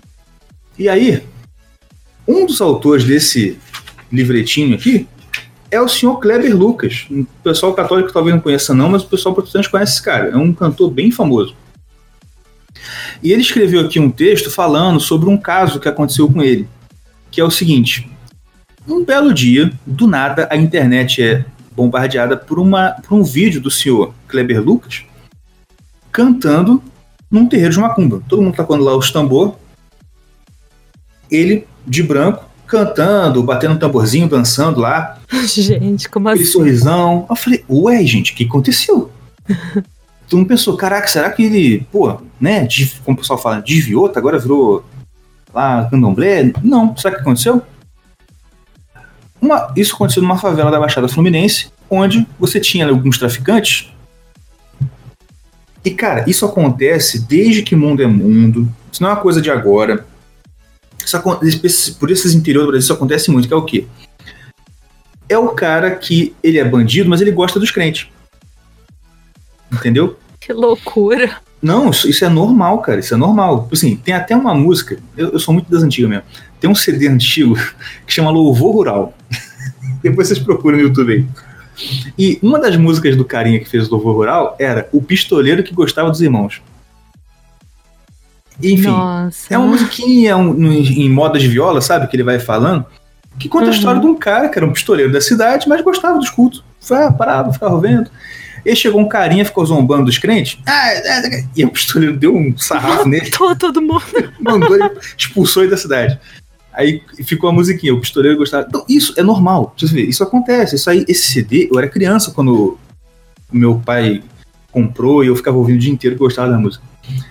E aconteceu na Baixada Fluminense o seguinte caso: uns traficantes, que lá eram os traficantes que gostavam dos irmãos, não sei porquê, invadiu um terreiro de macumba e destruiu o terreiro de macumba.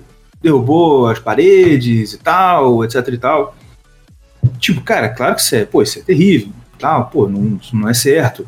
E pelo amor de Deus, eu não vou. eh, qualquer pessoa em sã consciência não vai dizer que isso representa um ataque de intolerância religiosa. Pô, meu, como assim? Você tá dizendo que o traficante é um legítimo representante da fé cristã? Pelo amor de Deus, né?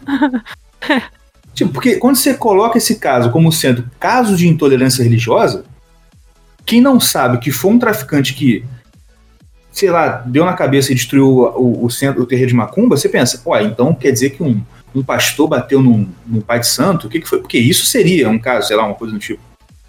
Mas não. Ou um fiel, né? Não, um fiel tava discutindo e viu uma mulher lá com a roupa de, de, de, de candomblé e começou a bater nela. Não foi o caso. Uhum. Não foi o caso. Um- e outra coisa também, muita gente que não é da. de- não- nu- nunca morou em favela, não conhece o que é uma favela, não sabe, mas todo traficante tem uma mãe crente. Tudo. Assim, é raro um traficante que não tem uma mãe ou uma avó que não é da Assembleia de Deus, que tá todo domingo lá orando pelo menino, pra ele parar de ser traficante. Isso é normal. E por conta disso, o cara, o cara que é traficante, ele tem lá, ele fala assim, pô, esse cara da macumba aí é do diabo, vou lá destruir. Tipo, isso não está certo. Ok, não está certo. O que aconteceu? O Kleber Lucas juntou, a- an- fez uma campanha para angariar fundos para reerguer o centro de macumba que os traficantes destruíram. Sim. E além disso, foi lá para na, na reinauguração do Centro Macumba e cantou, dançou, bateu batuque. Ah, o povo ficou assim, pô, que isso, cara? tipo, ah, achei desnecessário, etc e tal. Pronto, aí ele escreveu um artigo aqui, aí, por isso que ele escreveu esse artigo, né? Sobre ah, como a intolerância religiosa na Baixada, enfim. Cara, esse é um, esse é um, é um trunfo que todo mundo, que esse galera sempre, sempre traz, que é o quê? Ah, como existe intolerância religiosa, e eles trazem uns casos esdrúxulos desses para dizer que existe, intolerância religiosa de cristão contra outras religiões, por exemplo, de religião de, de matriz afro e tal, eles, usando essa justificativa que tem elementos de fal falsidade, eles tentam enxuxar a, a narrativa deles, tá certo? Uhum. E faz você engolir toda a bobeirada que eles falam. Um outro exemplo, que, desculpa até estar tá falando muito, né, mas isso é porque tá vindo na minha cabeça. Não sei se vocês acompanharam no último Big Brother, teve aquele caso da menina, que acho que até ganhou, né? O Big Brother. O que aconteceu? Eu fiquei assustadíssimo com aquilo. Que foi uma mulher lá do Big Brother que tava lá. Eu não sei por que, que teve uma noite que teve alguma coisa de religião e tinha alguns integrantes do Big Brother naquele, naquele ano que eram da, do candomblé. E começaram a fazer lá o ritual, o cara incorporou lá o santo, etc e tal. Tá? E a menininha ficou do canto assim, com medo. E tipo assim, aí com o Big Brother pega tudo que você fala, mesmo que você cochiche. Aí pegou lá cochichando assim, ai meu Deus, cruz credo. Ai, eu tenho medo disso. E, ai, mas Deus é mais, Deus é mais. Gente, quem já foi num terreiro de macumba, quem já viu algum algum rito desses, sabe que, para quem não está acostumado, para quem não é da área, vamos dizer assim, o negócio é estranho, porque, poxa, vamos ser sinceros, o cara está incorporando uma entidade, enfim, pô, claro que isso aí vai, vai chocar, né? Aí, por conta da reação da mulher de achar assim, nossa, que coisa assustadora, foi uma delegada da Polícia Civil da delegacia especializada em tolerância religiosa, sei lá o que, o crime, sei lá o que lá, para tomar depoimento da menina, que estava sendo acusada de intolerância religiosa. Eu falei, gente, como assim? Quer dizer que eu achar um rito de uma religião afro, onde a pessoa está incorporando um espírito do além, eu achar isso estranho, eu não tenho direito de achar estranho. Pelo amor de Deus, cara, isso, isso é totalmente absurdo, absurdo, absurdo. E aí o que acontece? Olha como, olha como que as coisas estão se invertendo. Sob, sob o pretexto de proteger diversidade religiosa, você está impedindo a mulher que é cristã, sei lá o que, que ela é, se é católica ou não, ou evangélica, de falar Deus é mais. Cara, isso é, isso é, é aquele velho caso, né? Tipo assim, parece um, parece um capítulo do livro do 1934. Sim. Sim, é, do Ova. Entendeu? É isso, é isso que eu falo, a gente tem que estar muito atento, porque eles usam esses pretextos de intolerância religiosa e não se engane, esse caso da mulher com certeza entrou na estatística de algum instituto, sei lá o quê, de caso de intolerância religiosa. Ah, com certeza. Eles colocam tudo no mesmo balaio, né, Igor? O pessoal gosta de de colocar as coisas no mesmo balaio. Tem os casos de homofobia, que tudo é homofobia, de feminicídio, uhum. que é tudo feminicídio. É a, a velha historinha. Eu até Exatamente. me lembrei de uma coisa que a Ana Campanholo comentou, que o Estado é laico, mas o presidente pode ser cristão. Então não encham o saco, Exatamente. sabe? Bom, então, finalizando aqui esse primeiro bloco do podcast, é, vamos para a melhor parte. Assim, claro que todas as partes desse podcast são incríveis, né, Igor? Afinal de contas, nós que fazemos Sim. este podcast, né? Nós trazemos, somos pessoas maravilhosas, mas este, este momento é maravilhoso porque você fica mais inteligente, você Opa consegue ter ali um pouquinho mais de sabedoria. Então, se você se interessou bastante sobre o assunto deste podcast, nós recomendamos um livrinho através da nossa dica cultural da semana, que traz aí não necessariamente o assunto do pod, mas um assunto que acaba é, tendo alguma relação com o que a gente falou aqui. E o livro desta semana chama-se Contra o Cristianismo: A ONU e a União Europeia como Nova Ideologia. Então esse livro, ele faz descobrir um mundo que parece querer substituir toda a tradição religiosa por uma ética laica fundada nos direitos humanos. E aí o Igor até comentou um pouquinho sobre isso, né? Concebidos como negociáveis ou modificáveis. É uma ética que tende a se configurar como religião, né? A ONU e a União Europeia é bem isso, né? Uhum que compreende e supera todas as demais. Pouco a pouco, os direitos humanos se converteram na base ideológica de um relativismo totalitário que busca eliminar toda e qualquer referência a um direito natural. Insinua-se como fundamentada em si mesma para estabelecer as normas de organização de uma nova consciência coletiva que, carente de valores sólidos, para variar, né, é sempre modificada conforme as oportunidades e conveniências, né? A gente viu bastante isso até nos podcasts sobre o Brexit, como tudo é conveniente, como tudo é mantido por conveniência. Então, se você tiver interesse, o link para este livro estará aqui na descrição. E o professor Igor comentou aí de alguns livros, depois eu vou pedir ele para ele pelo WhatsApp, para ele me passar os livros que ele comentou, ou do CS Livros, vocês já estão acostumados, mas eu já vou deixar esse livro aqui, que é o Cristianismo Puro e Simples. E se eu não me engano, teve mais um, pergunto para ele, e a gente coloca aqui também. Eu queria indicar também, já aproveitar esse gancho aí de, de livros, né? Tem um livro que é também sensacional, que é, coloca bastante essa, essa realidade, essa situação dessa guerra que nós enfrentamos hoje na política, né? Que ela, na verdade, na verdade, se você for buscar o, o cerne de tudo isso, é que nós vivemos uma guerra cultural, uma guerra cultural não, uma guerra é, espiritual, né? Antes de ser uma guerra cultural, antes de ser uma guerra política, é uma guerra espiritual. É, e o livro é Como Vencer a Guerra Cultural, que é de Peter Quest, né, que ele é oriundo da, da igreja calvinista, né, se converteu ao catolicismo durante a sua vida, mas o livro dele é sensacional, ele realmente ele, ele explica dentro desse livro como você se armar, como, como o, o, o cristão se arma né, para essa guerra é, cultural, né? E, e, mostra ali quais são as estratégias que precisam ser, ser, ser efetivadas, né? Para que seja uma campanha bem sucedida nessa, nessa guerra entre os cristãos e, logicamente, aqueles outros, né? Que cultuam essa cultura da morte. Então, maravilhoso. É isso aí. Vou deixar, então, aqui as recomendações do nosso querido André e do professor Igor, além da recomendação já do podcast. Beleza? Bom, então, seguindo aqui, nós temos o último quadro do nosso podcast, que é o quadro Vozes do Twitter. E como nós estamos aqui na semana de Natal, né? Nada melhor do que falar sobre ataque a cristão. Ai, que ótimo! então, nosso quadro Vozes do Twitter tem aqui um tweet que o Eduardo Bolsonaro ele fez no dia 11 de dezembro, então foi umas semaninhas aí para trás. O que, que ele falou? A Netflix Brasil acaba de lançar um especial de Natal onde Jesus Cristo, que é o Gregório do, do Vivier, ele é gay e tem relações homossexuais com Fábio Porchat além de se recusar a pregar a palavra de Deus. Somos a favor da liberdade de expressão, mas vale a pena atacar a fé de 86% da população? Fica aí a reflexão.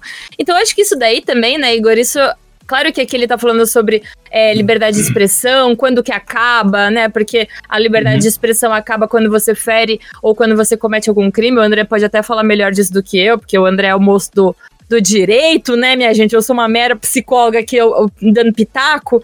Mas aqui também tem muito claro a questão do, do, do Estado laico, né? Através. Quando a gente vê esse tipo de coisa, esse tipo de cultura sendo exposta dessa forma, né? Porque as pessoas acham que podem ridicularizar, já que é laico, tá tudo aberto, tá tudo permitido, eu posso fazer Maria Borteira, eu posso fazer. Não é? Então, é, existe é. toda uma loucura. Conta aí pra gente, dá a sua, a sua leitura sobre tudo isso. Bora lá.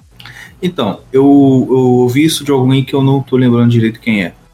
Só que é o seguinte, o conservador, o cara que é de, né, o conservador em geral, ele ele tem assim, a gente brinca com muita coisa, a gente brinca pra caramba, a gente zoa, né? O Twitter é a prova disso. E só que a gente tem um limite, né? A gente brinca com tudo, menos com o sagrado. Eles só sabem brincar com o sagrado. É incrível. entendeu?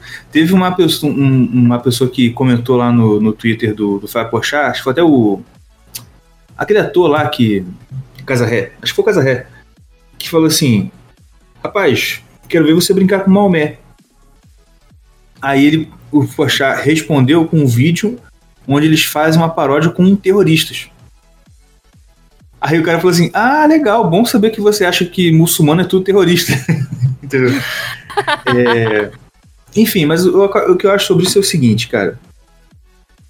Se, entendam bem, se essa galera não fosse maluca de processar a galera da direita por qualquer piadinha de gordo que a gente faça, era uma coisa. Entendeu? Tipo assim, ah, beleza, ó, eu tô fazendo piada com eles de tudo, eles agora fizeram piada com a minha religião. Tipo, ah, vamos, vamos engolir seco aqui, não gostei, não gostei, mas. Tá, tá bom. O problema é que isso é totalmente assimétrico. Sim. Eles zombam da fé da gente, dos elementos mais caros da nossa fé.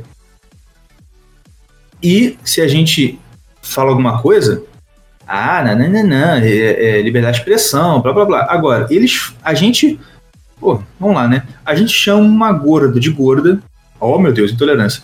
A gente chama um narigudo de narigudo, enfim, a gente faz piada sobre coisas muito inferiores nesse sentido, assim, de, de, de realmente de ofender. E o cara tomou processo. Vídeo Flávio Morgenstern. Achei a piada do narigudo ofensivo. que isso?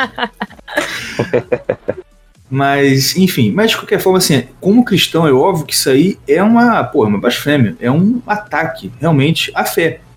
Isso a galera não entende. Tipo assim, cara, ninguém.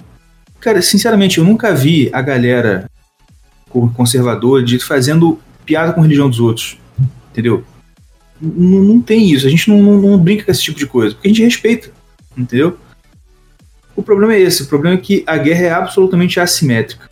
Absolutamente assimétrica. Isso é que dá, dá muita raiva quando você vê isso. Eu fico mais raiva de ver esse tipo de piada lembrando disso. Lembrando Sim. que só eles podem fazer piada. Entendeu? É aquela coisa da piada, é, é a- é a, a casta superior da humanidade que pode fazer piada com tudo. Uhum. Só que, né, é burro, pero no- burro sim, pero no, pero no tonto, né? Eles fazem piada, mas não fazem piada com o Maomé, porque viram lá o que aconteceu com o pessoal de Charlie Hebdo quando resolveu fazer piada com o Maomé. Sim, sim. Essa coragem eles não têm. É o típico caso de coragem do imbecil juvenil que o Olavo fala naquele artigo dele, que é o início do mínimo, né? Que é o cara que ele vai fazer piada, ele vai agredir aquela galera que ele tem certeza que não vai revidar. Que não vai fazer, um- não vai ter um retorno, sim, de agressão pra ele. Entendeu? É igual o jovem, né? O jovem ele se rebela contra o pai, se rebela contra a mãe. Por quê? Porque sabe que o pai e a mãe não vai tipo assim, né, não vai excluir ele da vida dele. O pai, sempre, o pai e a mãe sempre vão estar lá para receber, né, que tá o filho de volta. A- essa coragem eles não têm, por exemplo, com os amiguinhos lá que podem excluir ele do círculo social e ele vai ficar lá sofrendo. Mesma coisa essa galera. Entendeu? Eles fazem questão de fazer piada. E outra coisa, tipo assim, essa não é a primeira piada que eles fazem com o cristianismo. Sim. Quando surgiu essa notícia, eu falei assim, ah, gente, isso é notícia velha. Porque toda hora o Paulo dos Fundos tá fazendo piada com Jesus, piada com Maria, piada com tudo. Sempre tem. Sempre tem. André, você quer complementar? Ah, esses caras são umas desgraças mesmo. Eu não gosto deles, nunca, nunca fui muito com a cara desse negócio do Divier. Né? Ele tem uma cara muito. uma pessoa muito enfadonha. Sabe? Ah, não, não, Cara de não- maconheiro forte, né? Não, não, isso é. Cara, aí, ele é, né? Porque ele já, já até postou foto lá com uma plantação de maconha nas costas, né? Não, é isso que eu não entendo. Ô, André, tu que é do direito, você vai me entender. Você, quem conhece o assunto desapropriação, sabe que existe um tipo de desapropriação que é para quem cultiva plantas psicotrópicas. Que inclusive é uma Uhum. desapropriação muito mais rápida que a desapropriação chamada desapropriação com fisco. Por É. que cacetes o Gregório não teve a sua casa desapropriada depois de tirar uma foto mostrando que ele planta? Exatamente. Cara, Exatamente, eu fico é. muito pé da vida com isso. Esse é o país que nós temos hoje, né? Que facilita a vida aí de pessoas que rezam a cartilha, né? Uhum. E tentam sempre prejudicar Quem reza o é, texto. quem reza o texto. Exata, ótima colocação. maravilhosa, perfeito. Exatamente isso que acontece no nosso país hoje, né? Nossa, nossas leis elas estão é, muito benevolentes, né, com essas pessoas que, como eu falei, rezam a cartilha. E é, é aquela coisa, né? Aos, aos amigos, tudo. Aos inimigos, a lei, né? Vamos Exatamente. dizer assim. Se bem que nossas leis também são bastante benevolentes, né? Isso daí a gente já tem muito material para conseguir se debruçar quanto a isso daí, em perceber a, a história, como que foi é, procedendo essa, essa, é, esse marxismo cultural dentro do, do nosso direito, né? O Ludmila Linsville fala muito disso, o Evandro Pontes também acabou de fazer um curso no Instituto Borborema a respeito disso daí também. Né? A gente tem o Diego Pesce falando sobre o livro e o, o Leonardo, né? Jardim, uhum, falando isso. sobre o livro do Bandido Latri Democídio, né? Então, é, é, isso que acontece. Infelizmente, esse é o país que nós, é, brasileiros, eu digo nós, assim, né? De certa forma, generalizando, mas também não generalizando, porque teve muitas pessoas que nunca votaram em partidos de esquerda, mas é, foi coisa que a gente mesmo procurou, né? Procuramos e encontramos. E hoje, para voltar a ter realmente uma, uma moralidade mais correta e assertiva dentro do direito, vai demorar muito tempo, muitos anos. Né? Daí foi mais de 50 anos é, de doutrinação marxista em todos os níveis, em todas as esferas políticas, filosóficas e, e etc. Né? E é isso aí. Sobre a questão do, do desse Netflix, eu não assino a Netflix, né? Graças a Deus. Eu posso assinar muito bem, de repente, o Plex, né? Que é uma outra plataforma aí bastante interessante. Tem diversos filmes e diversos seriados é, disponíveis para a pessoa assistir. E é aquela coisa, né? Para mim isso daí já é um crime, porque tá lá, tá lá constando nossa Constituição a questão da liberdade religiosa, né? Então nós temos leis aí, ainda temos né, leis que nos amparam quanto a esse tipo de, de ação dessa esquerda nojenta, né? É, e temos que utilizar, temos que processar, caso seja um processo, e ou então boicotar, né? Que eu acho que é o caminho aí mais é, saudável. Uhum. Fazer boicote, porque quando sente no bolso, os caras param, né? É. E é isso aí. Pois é, minha gente. Então, para nos contrapormos como bons conservadores, e olha, sinceramente, eu acho que a gente nem precisa entrar no mérito de ser conservador ou não.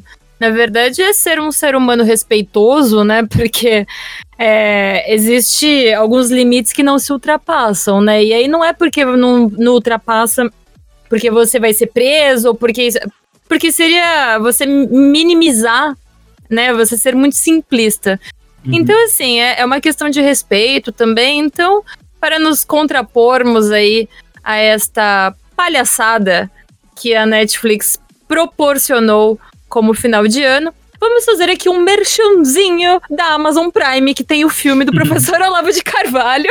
É verdade. e aqui o nosso podcast maravilhoso, que estamos falando exatamente de cristianismo e Estado laico. Fizemos esse especial aí é, com o professor Igor para trazer este assunto de verdade no Natal. Então, na verdade, hoje, só para você ter ideia, ouvinte, é dia 12 de dezembro. Então, esse podcast foi gravado com muito carinho antes, justamente para sair no Natal aí para você. Então é isso, minha gente. Terminamos aí mais um podcast do Movimento Conservador. É, eu gostaria já de agradecer muitíssimo é, o, o, Igor ter aceitado aí o nosso convite, ter vindo aqui conversar um pouquinho com a gente, ter dado spoiler do curso dele, né, Igor?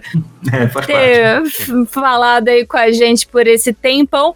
Por você, ouvinte, que ficou aqui com a gente até agora. Espero que você tenha gostado, espero que você tenha vindo aí para para entender um pouquinho do que, do que são cada um dos temas que a gente abordou aqui. Espero que tenha preenchido aí o seu coração com todo este espírito natalino e, obviamente, agradecer o meu queridão coordenador nacional, André Petros. Esse é o último podcast deste ano, André. Oh. Acabou, André. Acabou, acabou, acabou. Fechamos 2019 com chave de ouro, né, André? Que felicidade. Então, vou pedir aí as considerações finais. André, começa com as suas considerações finais. Vamos falar que a gente tá super feliz desse ano? Olha, estamos sim super felizes, graças a Deus, porque esse governo aí tá conseguindo superar a marca recorde de 12 meses sem nenhum indício de corrupção. Isso já, aí já é bastante louvável, né? Apesar de todos os percalços que nós enfrentamos, todo o estamento burocrático que nós temos a batalha diária, né? Porque eles atacam em todas as esferas, de todos os meios, de todas as formas. E sempre quando a gente tenta se levantar em, alguma, em algum ponto, a gente é massacrado, né? A gente pode ver a última, o último exemplo mais concreto disso daí, é que vai passar, né? Por exemplo, Paralelo cedeu o seu, um dos seus seriados. Né, tem diversos seriados muito bons. Você que não assistiu, você está perdendo muito conteúdo. Que é Entre a Cruz e a Espada, né? Que tem lá uma parte, uma passagem do nosso professor Lauro de Carvalho. Isso virou a internet, né? Do, do progressismo ao esquerdista lunático e fididão comunista e algumas pessoas aí, vamos dizer assim, entre aspas, ditas de direita, né? Ao passo que há tantos e tantos anos a esquerda vem dominando né, todas as esferas aí públicas, utilizando de dinheiro do pagador de impostos para poder propagar a sua ideologia, né? E não sofre a mesma, vamos dizer assim, né, retaliação que nós estamos sofrendo como, por exemplo, tem até uma situação que aconteceu na data de ontem, que eu fiquei extremamente puto da vida e postei aqui no Facebook, né, no Facebook não, no Twitter, né, que seria uma palestra é, realizada na, é, na, aqui, na Secretaria de Saúde né, do Estado de São Paulo, e é através, né, estava sendo abertura ali pela coordenadora do programa de saúde do adolescente, a doutora Albertina Duarte Takiuti, e a palestra realizada pela doutora Andrea Herkovitz. O tema dela era Meninos que não se sentem meninos. Né, propagação explícita de ideologia de gênero, alguma coisa, uma coisa que nem cientificamente provada foi, e aquilo que, na verdade, de uma certa forma ainda consta no, na Organização Mundial da Saúde como uma doença a ser tratada, né? E infelizmente nosso país é isso, né? Bastante atrasado. Nós sabemos aí, quem não sabe disso, estou informando agora, né? A ideologia de gênero, ela nasceu, na verdade, lá nos Estados Unidos com o Dr. John Money.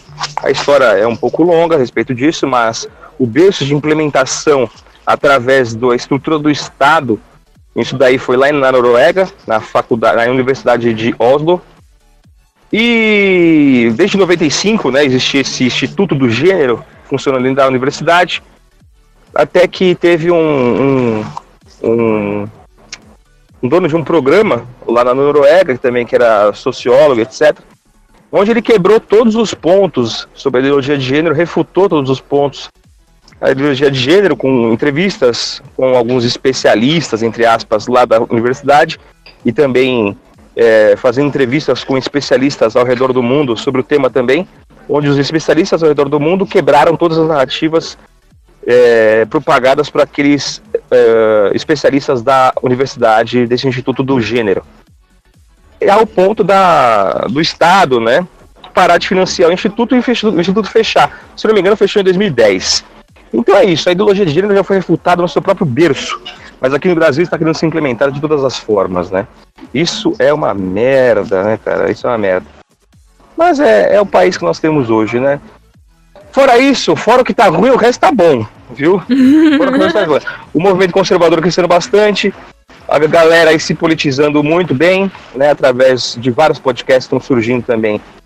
É, aqui na nossa nosso SoundCloud, né? Spotify, Arcor, sei lá como que é falando nesse negócio aí e as pessoas querendo estudar mais e se interessar mais é, sobre política, né? Vamos ver aí até onde nós conseguimos transmitir essas informações do podcast, YouTube e Red Twitter e etc. até serem censurados, né? Porque nós sabemos que também é uma coisa muito chata que está querendo acontecer. Pois é. Considerações finais, Igor? Olha, muito obrigado por ter dado a oportunidade de eu participar. Esse ano também foi um ano muito bom para mim, de que por ter gravado o curso lá no Instituto, por ter conhecido o pessoal do Burke mais, mais de perto, por ter conhecido vocês, por estar escrevendo também agora no, no editorial MBC. Enfim, e pelo podcast também, que além de tudo, além de da gente estar conseguindo, né, tipo, crescer, é, foi muito bom para mim, porque eu, eu, já, eu, eu, já sou pai, eu tenho meu trabalho, faço tudo, e assim, é muito difícil. Sempre minha mãe ficava falando assim, poxa, conversa com seus irmãos, você não conversa com seus irmãos. E realmente não tinha tempo. Eu resolvi achar tempo, e querendo ou não, assim, o fato da gente estar se reunindo toda semana para parar e conversar, por mais que a gente está gravando o programa, é a gente conversando. Uhum. Tá sendo muito legal porque meio que forçou a gente a voltar a ter contato. E é isso. Obrigado por você ter ouvido aqui o podcast. Obrigado por você ter. Se você se interessar por assunto, quiser conversar sobre, quiser trocar aí umas figurinhas, a gente conversar mais, procura no meu Twitter. O meu Twitter é arroba, vai estar aí embaixo, né? Arroba prof, underline, Igor M. Procura lá. Tem no, se você quiser no Instagram também, você procura professor Igor Celestino, tudo junto. Professor Igor Celestino. E você vai ver bastante ódio destilado ao mal. Isso, isso é uma coisa que eu queria deixar de falar no final. Entendam de uma vez por todas: não existe amor verdadeiro ao bem e à verdade se não houver o correspondente ódio ao mal e à mentira. Não são sentimentos contrapostos. Pelo contrário, são complementares, porque se você não odiar o mal, você não, você não vai saber o que é verdade, ou o que é defesa da verdade ou a defesa do bem. Entendeu?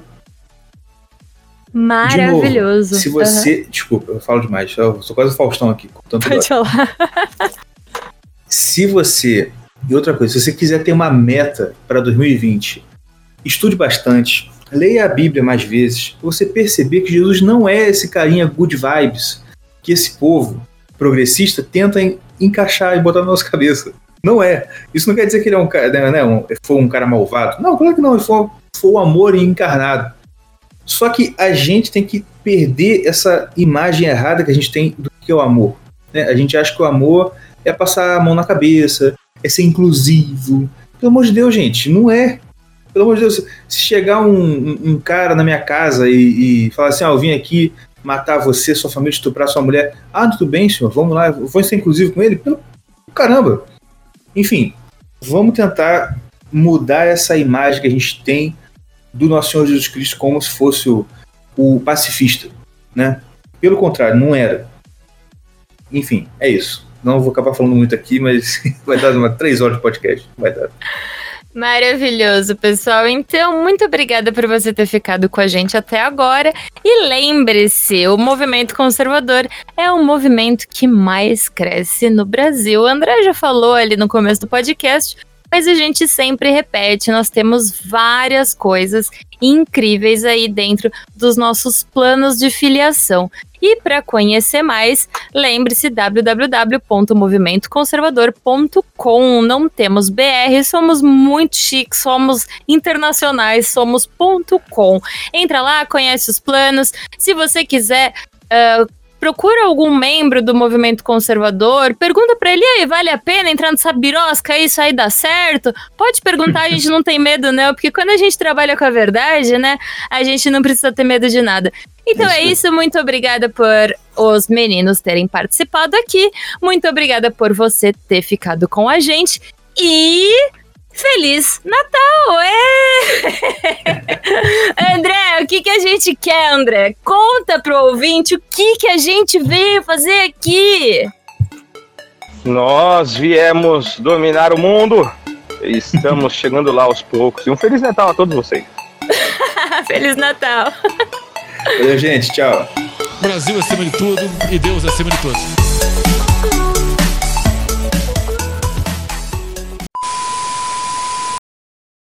Tem que terminar esse podcast Jingle Bell, Jingle Bell, Jingle é Bell Rock. É boa.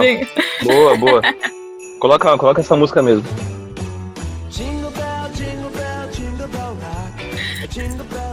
A clássica. É. Fica maravilhoso.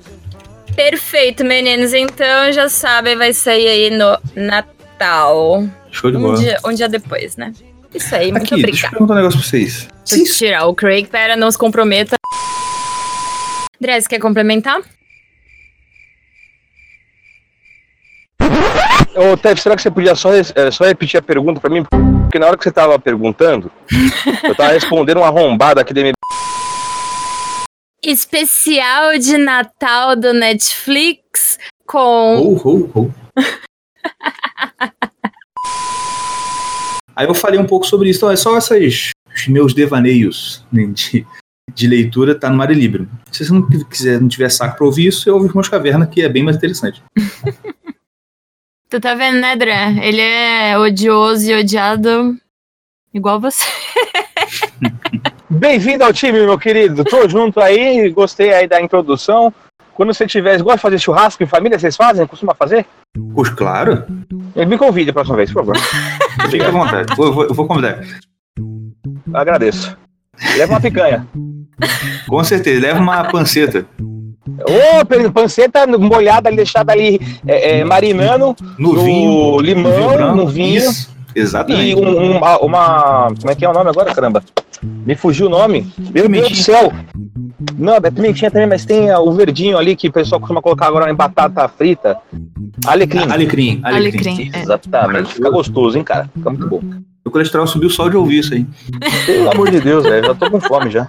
Então você tá vendo, né? No meio do podcast a, a- a galera marca churrasco. Beleza. Ah, mas é assim mesmo, gente. É assim, é assim Claro. que a vida acontece. Até porque Jesus mandou a gente queimar a carne. Então, a Olha gente segue o conselho.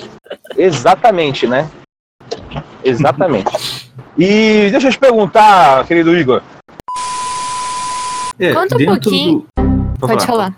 Você quer Não, comentar, pode, Igor? falar, pode falar você. Ah, tá. O seguinte. Deve ser uma coisa muito legal, né?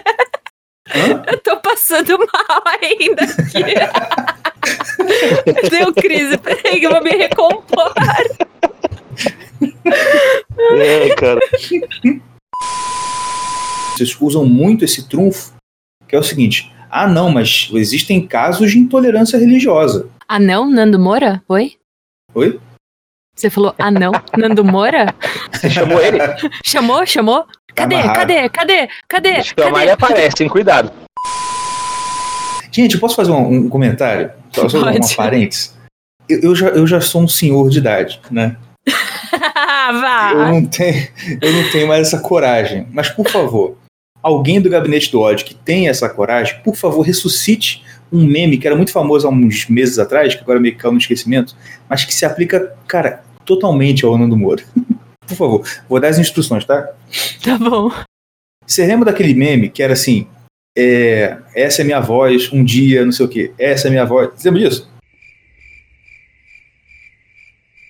Você chegaram a ver isso? Não sei se eu lembro disso. Você Cara, lembra, André? Também não tô muito lembrado, não. Procurem aí no YouTube assim, essa é a minha voz. Tem um cara que tem um cara que fala assim, essa é a minha voz no Texas. Ele chega assim, ele chega no espelho, filmando no espelho assim, essa é a minha voz um dia morando no Texas. Aí corta. Aí ele diz assim, essa é a minha voz uma semana morando no Texas. Entendeu? Aí no final ele tá falando igualzinho em inglês, igual um texano mesmo, tá ligado? Uhum. Aí virou, pô, todo mundo começou a fazer um monte de versões disso aí. Aí eu falei assim, cara, por favor, alguém que tá me ouvindo, faça a versão Minha Voz do Nando Moura. que é o seguinte: você vai no espelho, normal, essa é minha voz, depois vê um vídeo do Nando Moura. Esse sou eu, depois vê cinco vídeos, aí você mas cadê, cadê, cadê, cadê? E aí vai, vai evoluindo nos cacoetes do Nando, até o último, você já chega no espelho gritando, cadê, cadê, cadê? Vai ficar muito bom.